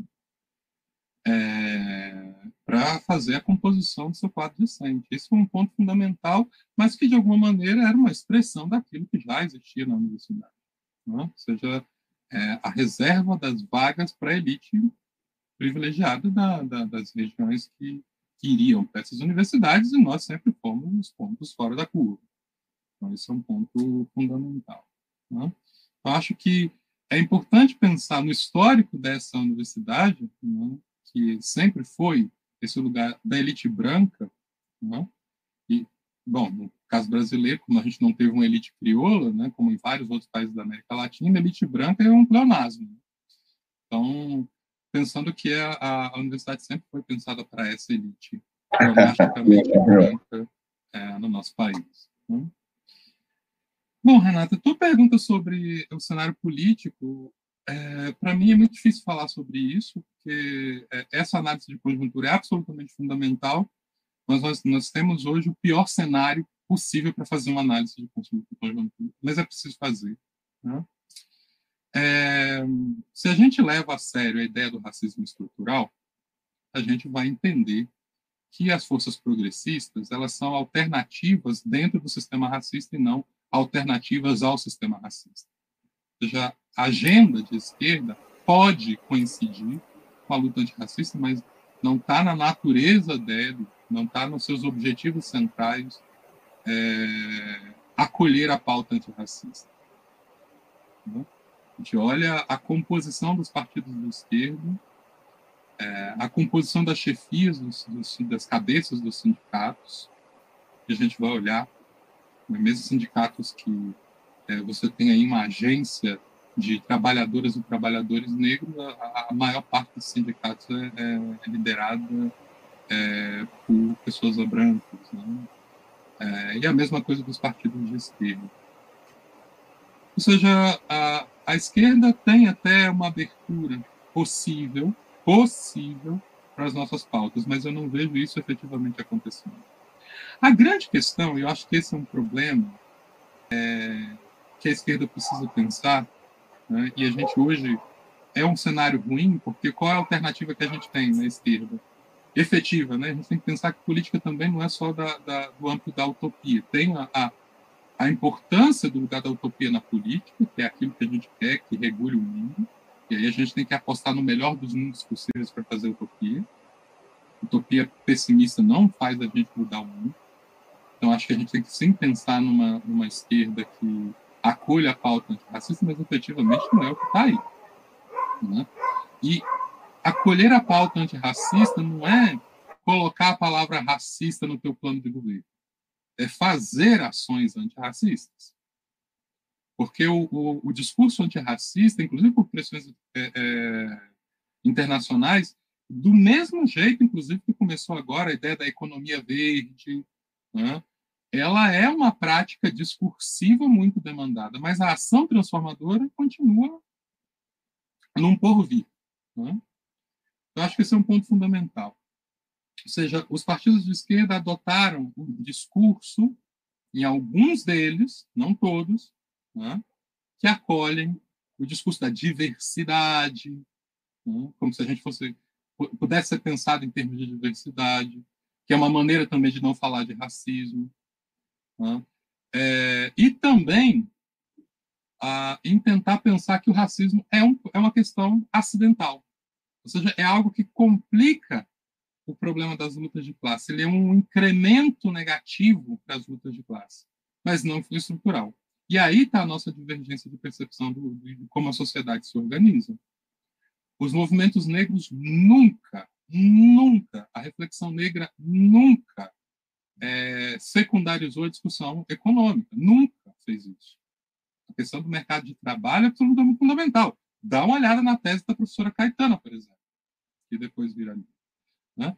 Como é que a gente é, pensa né, a, a, centralidade do trabalho em pensar que a força escravizada negra foi trazida para cá num regime de trabalho, ou seja, a economia estava em jogo, ou seja, os movimentos negros sempre pensaram a agenda econômica como importante, o que não é verdade no caso dos movimentos é, de esquerda que colocam a pauta econômica como uma pauta fundamental para as transformações sociais. E esse é um ponto fundamental. E aí a esquerda precisa tomar uma decisão. O mundo parece que já descobriu que o racismo não é um acidente de percurso, mas isso não pode ficar apenas um discurso. Né? Então a gente tem que fazer algo para modificar isso. Isso, inclusive, significa racializar ou tratar de modo antirracista a agenda econômica, a agenda ambiental, a agenda de moradia, a agenda de segurança. Né? Não pensar que, olha, nós temos aqui uma formação de policiais, por exemplo, para pensar a, a questão da segurança pública, pensar a inteligência, etc., e achar que o racismo não é uma questão importante para discutir, para colocar na formação dos policiais. Então, acho que a gente fica sempre preso nessa imagem que os, os discursos progressistas têm de que o problema racial é um problema acessório dos problemas sociais que nós temos que enfrentar através da agenda econômica. E esse é um ponto difícil de lidar. O problema é o que, a gente tem como alternativa. Né? É, ao contrário de uma, uma, galera muito entusiasmada, que acha que nós temos força política suficiente para mudar a estrutura do mundo, hoje, eu acho que a gente não tem. Eu acho que a gente não tem, porque a, a, o discurso racista é um discurso muito sedutor e que seduz a, a, nós, negras e negros também. São as coisas que o Fanon nos ensinou ainda é, na década de 50. Né? Agora, é, enquanto a gente não tem, enquanto a gente não tem uma alternativa é, interessante ao status quo, a gente tem que se é, aproximar estrategicamente, mas saber que é estrategicamente com as forças progressistas, isso não tem dúvida. Né? O ponto é que hoje a gente está num nível de alienação, no sentido fanoniano, tão forte, de que nós temos uma série é, de pessoas negras que foram cooptadas pelos discursos reacionários e, e, e antinegros, inclusive. Né? Vejam o famoso vereador de São Paulo ou presidente da Fundação Cultural Palmares, etc. Né? Isso não é para personificar, porque não é a questão não são essas pessoas em si, é uma estrutura que está por trás delas. Então, esse é o ponto. A gente tem os discursos progressistas e tem isso. E o que, que a gente vai tentar fortalecer na nossa luta? Mas o ponto fundamental é qual, como é que a gente se relaciona com a nossa própria agenda, para não se seduzir também por um discurso progressista que não contemple aquilo que é a pauta do nosso povo negro no Brasil, que é eminentemente antirracista. E as outras pautas vêm a reboque. E não quer dizer que as outras pautas sejam menos importantes. Quer dizer que a gente reconhece que o racismo é constitutivo da discussão sobre saúde, segurança, trabalho, lazer, educação e por aí vai. Então, acho que, nesse momento, é, as forças progressistas precisam mais de nós. E acho que é um ponto importante para que a gente consiga também aprender a negociar com elas. Né? Porque as forças progressistas também sentiram na pele a perda do controle social, que era um dos grandes pontos de atuação das forças progressistas quando não estavam na oposição dos governos estava no controle social, pelo menos desde 1988, quando a instância do, do controle social é institucionalizada na Constituição. Né? Então, é, esse cenário é um cenário que, ao mesmo ele é ambíguo, porque ele nos dá aí uma chance de, de oferecer ferramentas para a luta progressista a partir da agenda antirracista, mas também temos o risco de nos seduzirmos pela agenda progressista de esquerda clássica que acha que todo o problema é entre o proletariado e a burguesia, né, e que o racismo é um acidente de percurso dessa, dessa história. Então, nós estamos. É um impasse, de novo, é, uma, é, um, é um momento delicado, e que acho que a gente precisa ter elementos suficientes para compreender que nós precisamos fortalecer as lutas progressistas, mas não nos iludirmos que as forças progressistas estejam a nosso favor, ou pelo menos conscientemente a nosso favor. Porque aí a gente primeiro reforça isso, mas lembrando que, que eles vão ter que colocar uma cláusula no contrato de apoio. Na frente eles vão nos ouvir, serão obrigados a fazer isso. Né? Porque a gente fez um apoio a, ao partido é, que passou, o partido anterior, né, PT, e que fez um trabalho é, muito interessante de, de, remoção de pessoas da, da linha da pobreza, mas, ao mesmo tempo, junto disso, nós vimos que isso não foi suficiente para barrar um crescimento exponencial do extermínio da juventude negra, que cresce dramaticamente durante os governos do PT. Então, o que, que a gente tem que fazer diante disso? E eu acho que aí nem se trata mais de demonizar a esquerda, porque não é disso que se trata. Porque na outra ponta, nós temos uma força muito mais destrutiva para nós do que esses governos é, que antecederam ao governo Temer. Acho que a gente precisa ter nítido aí as armadilhas que estão postas para nós, elas não são tranquilas, não é simples de negociar, não há garantia de que mesmo que a gente coloque uma cláusula no nosso contrato de apoio, que a gente depois vai ser ouvido. Né, eu acho que esse é um desafio importante. Mas eu acho que a gente está num momento muito particular, muito particular e muito difícil, em que essas forças reacionárias estão colocadas para nós não é? como uma ameaça global. E eu acho que a gente tem que lembrar aqui daquilo que o Indembe chamou de um devir negro do mundo. E as forças progressistas entenderam, em parte, de que aquilo que atingia as populações negras, de alguma maneira, agora atinge a todas as formas de subhumanização. Né? Porque, como a gente criou esse exército de excedentes no mundo contemporâneo, né? esse exército de excedentes tem gente negra, em sua maioria, mas não só. E o racismo, essa lógica gramática racista vai se expandindo né, até atingir pessoas que não sejam efetivamente negras, o que não quer dizer que elas sejam alvos preferenciais dessa lógica de extermínio que é, é esse devir negro do mundo apresenta. Né? Eu acho que a própria, a, a própria, o próprio movimento progressista já percebeu isso. A gente tem, pensa no discurso sobre o trabalho, né? Ou seja, essa ideia de que é, o trabalhador, essa categoria geral do trabalhador, começa a ser tratado como o escravo era tratado, o escravo negro era tratado, é um reconhecimento desse alargamento da lógica racista para além dos sujeitos negros, embora os, sujeitos negros sejam preferencialmente o, o alvo dessa política de, de, de subalternização. Né? Ou seja, aquele processo de subalternização que findou na desumanização dos sujeitos negros, hoje, por algum tipo de, de respingo, acaba atingindo pessoas que não sejam negras, embora as pessoas negras continuem sendo alvo do planejamento. Então, como é que a gente negocia com isso né, a partir né, de uma percepção de que essas forças progressistas podem nos ouvir, mas não é a, a, a prática, esse é o problema. Não tem sido feito. A gente, eu não acho que a gente está no momento de virar as costas para a esquerda. Acho perigoso fazer isso agora. Porque a alternativa é uma alternativa que está fazendo isso aí com a gente. Está nos entregando à morte, está nos expondo à morte durante uma pandemia. Não acho seguro fazer isso. Mas é bom saber que a gente vai entrar numa linha de, de combate, numa frente de combate, para depois cobrar a conta também dizer, olha, nossa agenda está aqui, vocês não podem desconsiderar. Obrigado, Anderson. É, a gente está com o, o, tempo bastante estourado, né? Eu não queria deixar de é, fazer mais uma rodada. Eu vou passar a palavra à professora Caetana, professor Joselina, professor Renato e terminar com o professor Anderson para suas considerações finais. Tá? Então, é, professora Caetana, por favor.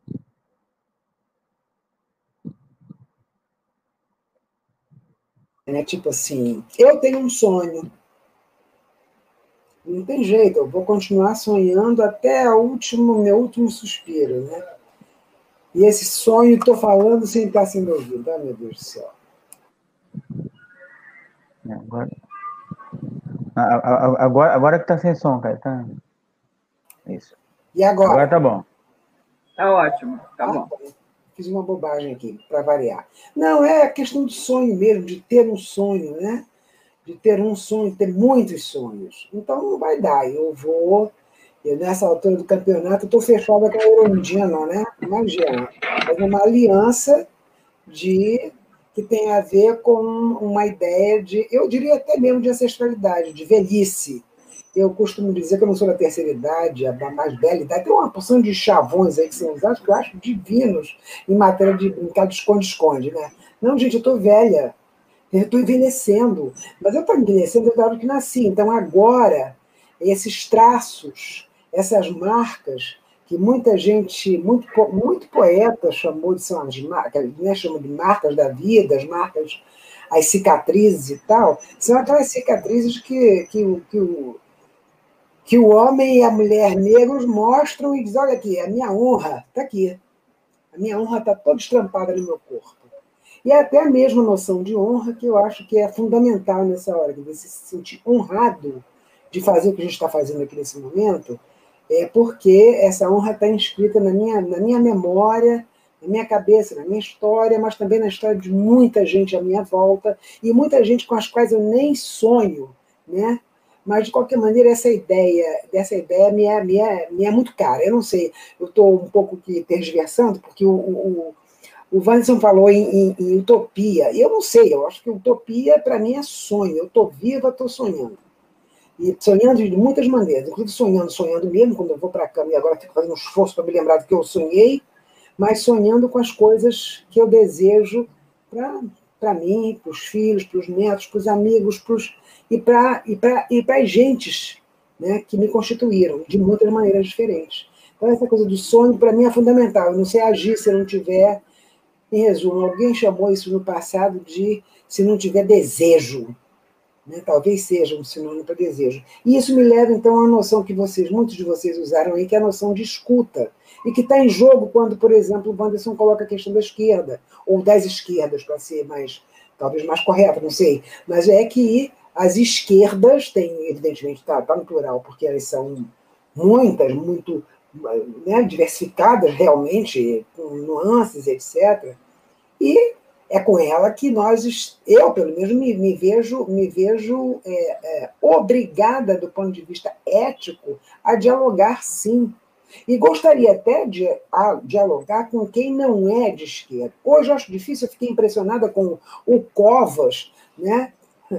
É, impressionada não no sentido, ai, que maravilha, não é isso, mas é o Covas incorporou à agenda verbal dele, pelo menos discursiva, né, a questão racial. Isso tem significado? Tem sim. É, pode não ter o significado que talvez eu esperasse ou quisesse de imediato, que ah, o cara finalmente entendeu. Eu não sei se ele entendeu. Eu não sei se o partido ao qual ele pertence né, é, se entendeu. Mas isso eu acho que, para mim, o significado vem de outro lugar vem da forma como nós, antirracistas, negros e muitos antirracistas não negros, fizeram intervenções ao longo, pelo menos, não pode história recente, só para ficar mais fácil. Então, não há dúvida que não dá para fingir que não existe, a não ser, naturalmente, quem está hoje né, regendo essa, essa essa orquestra de pandemônio enlouquecida, que ainda está pensando que é possível dizer não, racismo não existe e tal.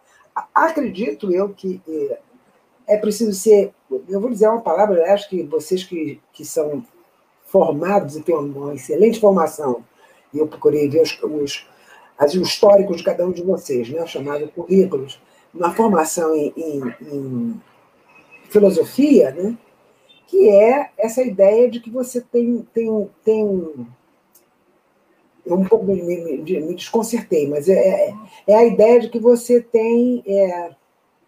Bom, tudo bem, eu me perdi um pouquinho no que eu ia dizer, mas o que eu quero realmente reforçar é a questão de para chegar no diálogo.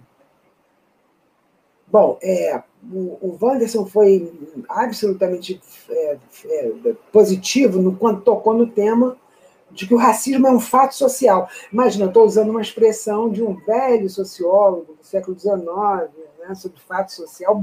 O racismo é tão constituído, tão constitutivo da vida social, da nossa vida social, da vida brasileira, né, estou falando só no Brasil por enquanto, que é um fato social constitutivo das nossas relações, não tem saída mais. E mesmo que esse, esse segmento que é grande, né, que fica desesperado, né, que fica gritando. Não, mas racismo existe, está gritando, está tendo que gritar. Então, eu acho isso um ganho, era isso que eu queria dizer, finalmente. É que é, é uma única, não, é uma dupla. Né? E tem encruzilhadas fortíssimas. Aliás, as encruzilhadas são características de um certo pensamento crítico brasileiro, né, do qual eu, Exu é responsável. Né? Então, é, é possível. Então, eu querer dizer com outras palavras o seguinte, Wanda, meio que te provocando, você não acha que a gente tem que se predispor, agora mais do que nunca, só nós podemos fazer isso, para o diálogo consistente, insistente, calmo, mas diálogo, sim, com forças potencialmente antirracistas. Onde é que elas estão? Cada um de nós vai descobrindo nas suas searas, não só no seu mundo, no mundo do trabalho, ou no mundo das amizades, no mundo, no mundo das instituições, quem são de fato as pessoas com as quais você pode dialogar e dizer: olha, vamos nessa, porque vai dar certo, inclusive para você. Porque se não for assim, a gente não consegue fazer, inclusive, um discurso não universalista, mas um discurso realmente coerente e forte, porque é um discurso produto da, de, uma, de um ethos de uma, de uma honra, quer dizer, bom, olha só, se só tem índio índio só é visto como índio se estiver na aldeia, o que está fora da aldeia não merece ter atendimento das políticas de saúde, então nós vamos estar enfrentando exatamente um drama, uma tragédia, que é de natureza.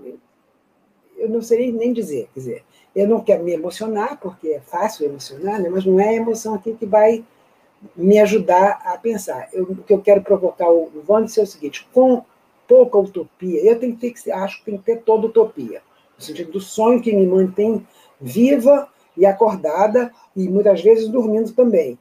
É, sem esse sonho fica difícil eu, inclusive, fazer a escuta. Era isso também que eu queria retomar, porque põe uma palavra muito importante no seu, na sua fala. Quer dizer, essa capacidade de escuta nós temos, nós é que vamos dizer para essas pessoas, em alguma medida, que elas têm que escutar sim, mas também vamos escutá-las. E isso é um exercício complicado, nós sabemos disso. Ainda mais como você frisou com razão, de que você fala, fala, fala, e não, e essas instâncias, essas instituições não nos querem ouvir. Bom, então vamos ver como é que a gente faz. Mas em algum lugar, essa instituição chamada Universidade Federal Rural do Rio de Janeiro aconteceu, e não é uma coisa, não é um, acidente, um processo veio se construindo multifacetado, com grandes dificuldades, em que ficou muito claro a cota do boi. Eu não sei se a Universidade Federal Rural do Rio de Janeiro é a única Talvez seja, não, talvez não seja a única, mas sem dúvida foi aquela cuja história da cota para as elites ficou evidenciada, sem, não teve denegação. Não dá para voltar atrás. E que a gente está disputando, está disputando esse território hoje, como não pôde disputá-lo, por exemplo, na minha geração. A geração Copa, eu, eu acho que tivemos que disputar por outros caminhos, enfim. Não é? E, então, nesse sentido, eu acho que a palavra escuta, a palavra diálogo, é, tem que estar no nosso, no nosso, no nosso, no nosso horizonte, mas o horizonte imediato, né?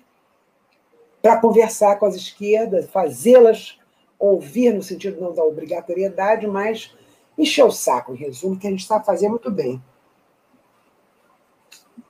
Muito obrigado, Caetana.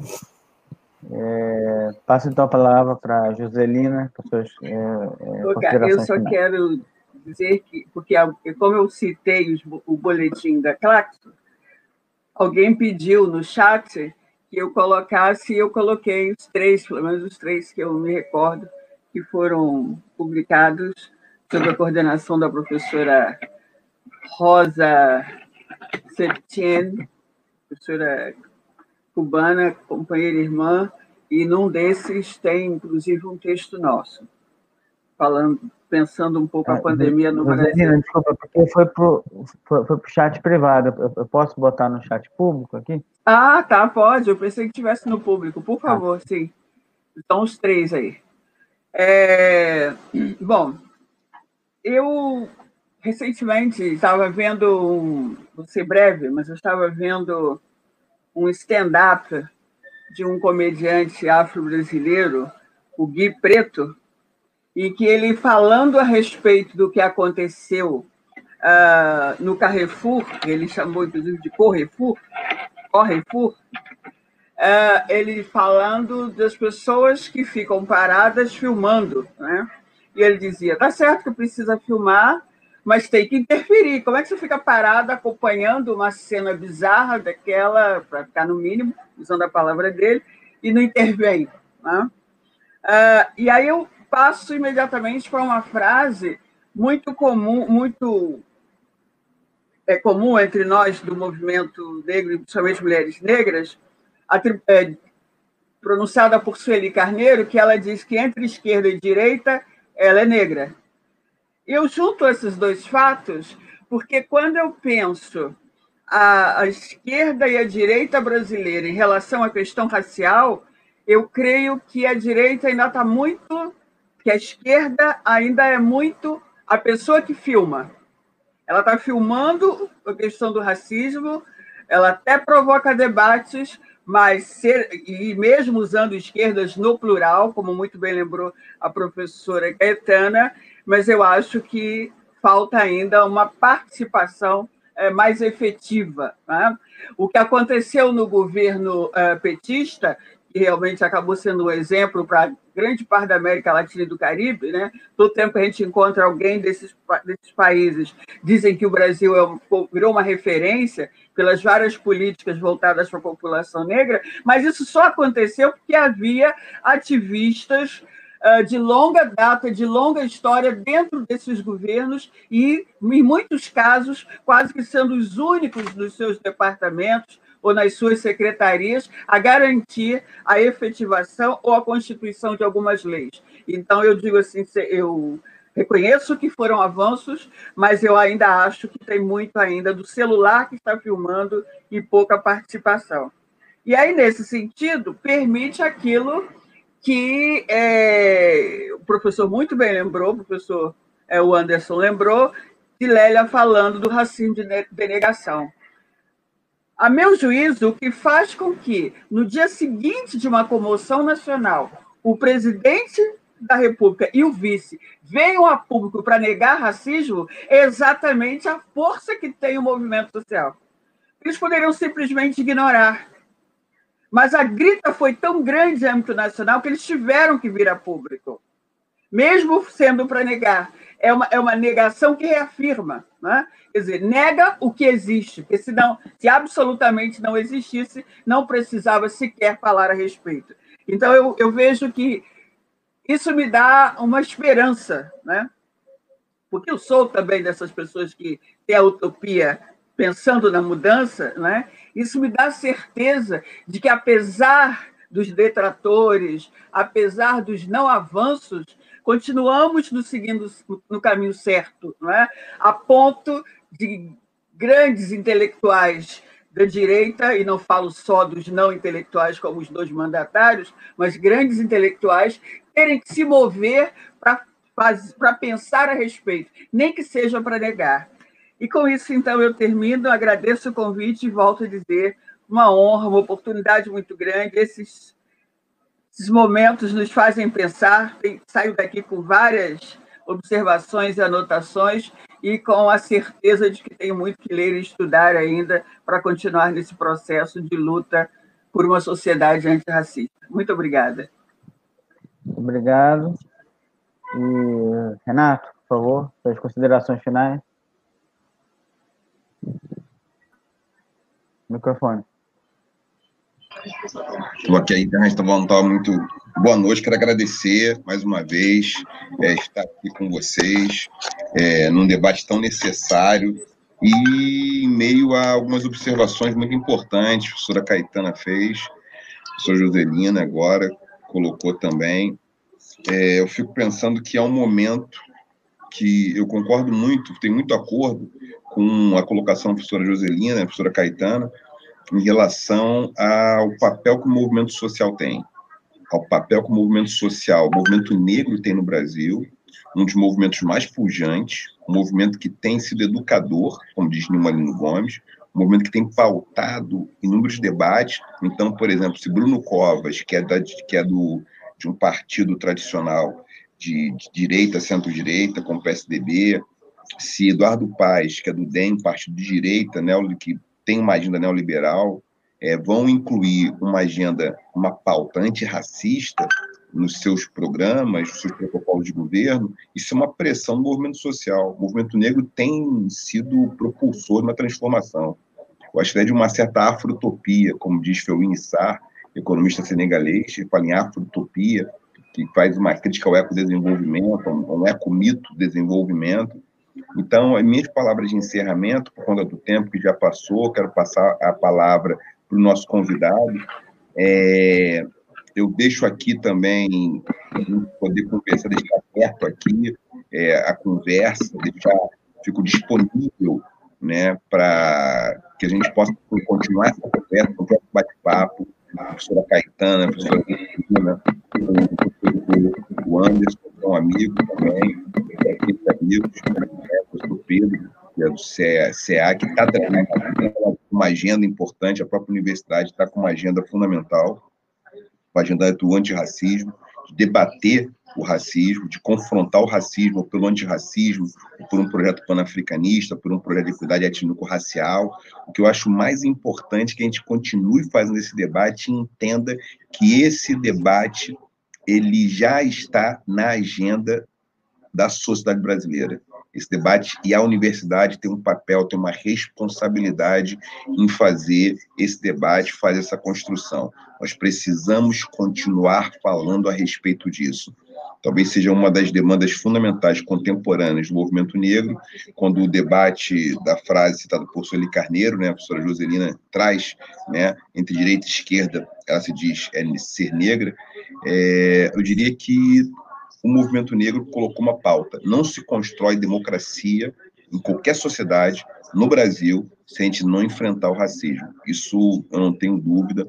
Vou passar a palavra para o Anderson, que é aqui nosso convidado especial, e eu deixo para quem quiser, eu deixo que eu, uma notícia aqui, só não comercial, mas só uma notícia. Eu nas redes sociais tenho falado desses temas, então para quem se interessar nos assistindo, eu estou em arroba Nogueira, underline oficial no Instagram, onde toda quarta-feira eu tenho ali um papo com Nogueira e eu tenho falado, entre outros temas, do racismo, do patriarcado e coisas que essas mestras, como Caetana, que fala né, das suas teses, Joselina, né, essas mestras e mestres, né, como Abdi, Soli Carneiro, que aparecem também nos ensinando a trilhar o caminho de combate e de combater a injustiça cognitiva, que talvez seja um papel da universidade, combater o racismo na sua dimensão cognitiva. Obrigado, fico muito feliz, estou honrado em estar aqui. E Anderson, meu amigo, é contigo aí. Então, eu sou o Anderson, é, sou conselheiros finais. Obrigado, Renato. Bom, primeiro, de novo, agradecer né, por essa oportunidade muito, muito interessante para mim, acho que para todas e todos que acompanharam as falas. Foi uma, um momento para mim muito é, honroso né, em estar aqui partilhando esse espaço com, com pessoas que são, para mim, muito importantes na minha trajetória intelectual e de ativismo, como a professora Caetana, a professora Joselina, Renato, gerações distintas que formam a minha geração, né? a galera que está aqui agora na casa dos 40, né? entrando na casa dos 40 agora, como é o meu caso, que aprendeu muito de, de vocês e agradeço muito por, pela oportunidade de seguir aprendendo. Né? E eu queria partir da, da, do sonho da professora Caetano. Né? Acho que tem uma, uma coisa importantíssima né, que a gente aprende, né? é, em pensar que a gente tem que, que fazer alguma coisa para não desistir da luta. Acho que esse é um ponto importante em, em fazer com que a gente crie instrumentos para seguir lutando. E acho que o sonho, a utopia, é um, um deles, né? É, esse desejo de seguir vivo, seguir na, na, na existência. E agradeço muito a, a professora Caetano né, por mais essa lição que acho que faz com que a gente persista. Né? Acho que as antigas gerações dos movimentos negros, e acho que foi uma, uma tônica do, da, das três falas, né, pensar esse, esse centralismo no, da, de uma força do movimento negro, né, no, no, movimento de mulheres negras, que fizeram muitas coisas. Né, quando a gente pinta esse quadro muito perverso, né? sobretudo olhando no, no, contexto da pandemia, parece que nada aconteceu. Aconteceram muitas coisas, não foram coisas é, que transformaram a realidade tal como os movimentos negros sempre quiseram, mas que fizeram modificações, sim. Acho que é, se a gente continua ainda lutando é porque há essa esperança né? É, eu não sou parte da turma que acha que o racismo não tem solução. Acho que é difícil, acho que passa por uma transformação da mentalidade. Transformar a mentalidade não é um negócio simples, mas que a gente não pode perder a esperança de que isso aconteça algum dia, porque se a gente perde a esperança, a gente joga a toalha e daí não tem muito mais o que fazer. Então, acho que nesse sentido, é fundamental apostar nessa potência do movimento negro e naquilo que de histórico, aquilo que de é, conjunto de ideias, de, de, conhecimentos, conceitos, enfim, a gente encontra nesse movimento. E, que a gente não perca a esperança olhando nesse conjunto de, de conquistas e de avanços que, mesmo nos passos de formiguinha, vão corroendo essa estrutura, ou pelo menos colocando a, a estrutura descoberta, que eu acho que isso é um ponto fundamental. Eu não acho que quando figuras como o Covas ou, ou pais colocam a agenda antirracista nos seus planos de governo, nos seus discursos públicos, isso seja efetivamente nenhum sinal de transformação. Mas eles são obrigados com isso a fazer coro conosco, nós não nós com eles. Né? E aí é, a estrutura vai cada vez, mesmo que devagarinho, se desnudando e se mostrando a sua faceta, faceta racista, e aí a gente pode operar em cima dela. E era muito mais difícil quando a gente tinha que ficar falando contra a democracia racial. E aí eu concordo completamente com a primeira fala da professora é, Caetano. Hoje a gente está num, num, momento muito mais tranquilo nesse sentido, em que a gente não precisa toda hora partir do zero, embora, né, diante desses discursos reacionários, a gente é, precise fazer isso. Né? Então, acho que a gente está num, num momento é, interessante da história do, das lutas antirracistas, porque talvez a gente tenha conseguido dar o primeiro passo para a coisa mais difícil, que é colocar o racismo à descoberta, colocá-lo nu diante da estrutura social e dizer, olha, olha o que, que eu faço, né? e não tá aqui ainda com a velha discurso, o velho discurso da democracia racial e, e blá blá blá que, enfim, foi um, um um momento muito difícil que os movimentos negros conseguiram, as pesquisas das pessoas negras conseguiram desconstruir. Né?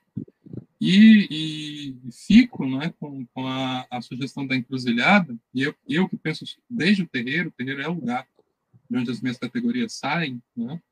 é, só que ando muito pessimista esses dias, mas é, o terreiro também é um lugar de esperança, de resistência, de reinvenção. E aí concordo muito com a professora Caetana que que no meio de toda essa bagunça que está acontecendo, as encruzilhadas são sempre é, signos possíveis né, de, de, potência de transformação, não porque elas são utopias, mas porque elas colocam em jogo todas as utopias possíveis. Eu acho que isso é muito bonito, muito potente para a nossa luta, e, sobretudo, nessa, nessa chamada que ela nos faz em torno dessa é, necessidade de dialogar. Né? E aí a gente tem que se perguntar com quem é possível dialogar. Obviamente é muito mais, mais tranquilo de dialogar com a, com a esquerda, com as alas progressistas, do que com essa direita furiosa que não escuta ninguém. Né? E aí a gente pode ter o, o, diálogo como aposta, pensando que o diálogo também não é lá essa coisa muito tranquilo. Né? O diálogo é também um campo da disputa, mesmo com, com as pessoas que se dignam a nos ouvir, tem sempre esse ponto da. É o que a Grada Quilomba não chama atenção, né? ou seja, que esse lugar da, da, da do diálogo é uma aposta, né? que a gente tem que tê-lo como talvez um desses campos possíveis da utopia que a gente consegue fazer algo nele. Né? Ou, se vocês quiserem acionar a categoria Foucaultiana, num campo da heterotopia, né? que é possível criar topos outros de lutas políticas em que a gente consiga movimentar o mundo é, em uma direção antirracista. Mas está aberto, né? Acho que a gente avançou muito, é, muito menos do que a gente queria, mas avançou, e que a gente continue avançando mais, que a gente seja capaz, sobretudo a minha geração. Renato está aqui lembrando que ele é da minha mesma geração, apesar de que seja, acho que, três, quatro anos mais velho do que eu, é, de que a gente tem aqui a possibilidade, a nossa geração tem a, a, a possibilidade de seguir é, honrando as lutas que vieram antes das nossas, porque ancestralidade é isso, não é um conceito abstrato. Né? Então, agradeço mais uma vez a possibilidade de interagir com vocês e que venham outros debates né, no, no âmbito da rural. Agradeço né, ao Centro de Estudos Avançados é, pela, pelo convite e, que, e parabenizo pela, pela possibilidade de ter esse encontro num tema que me parece sempre tão central. Muito obrigado.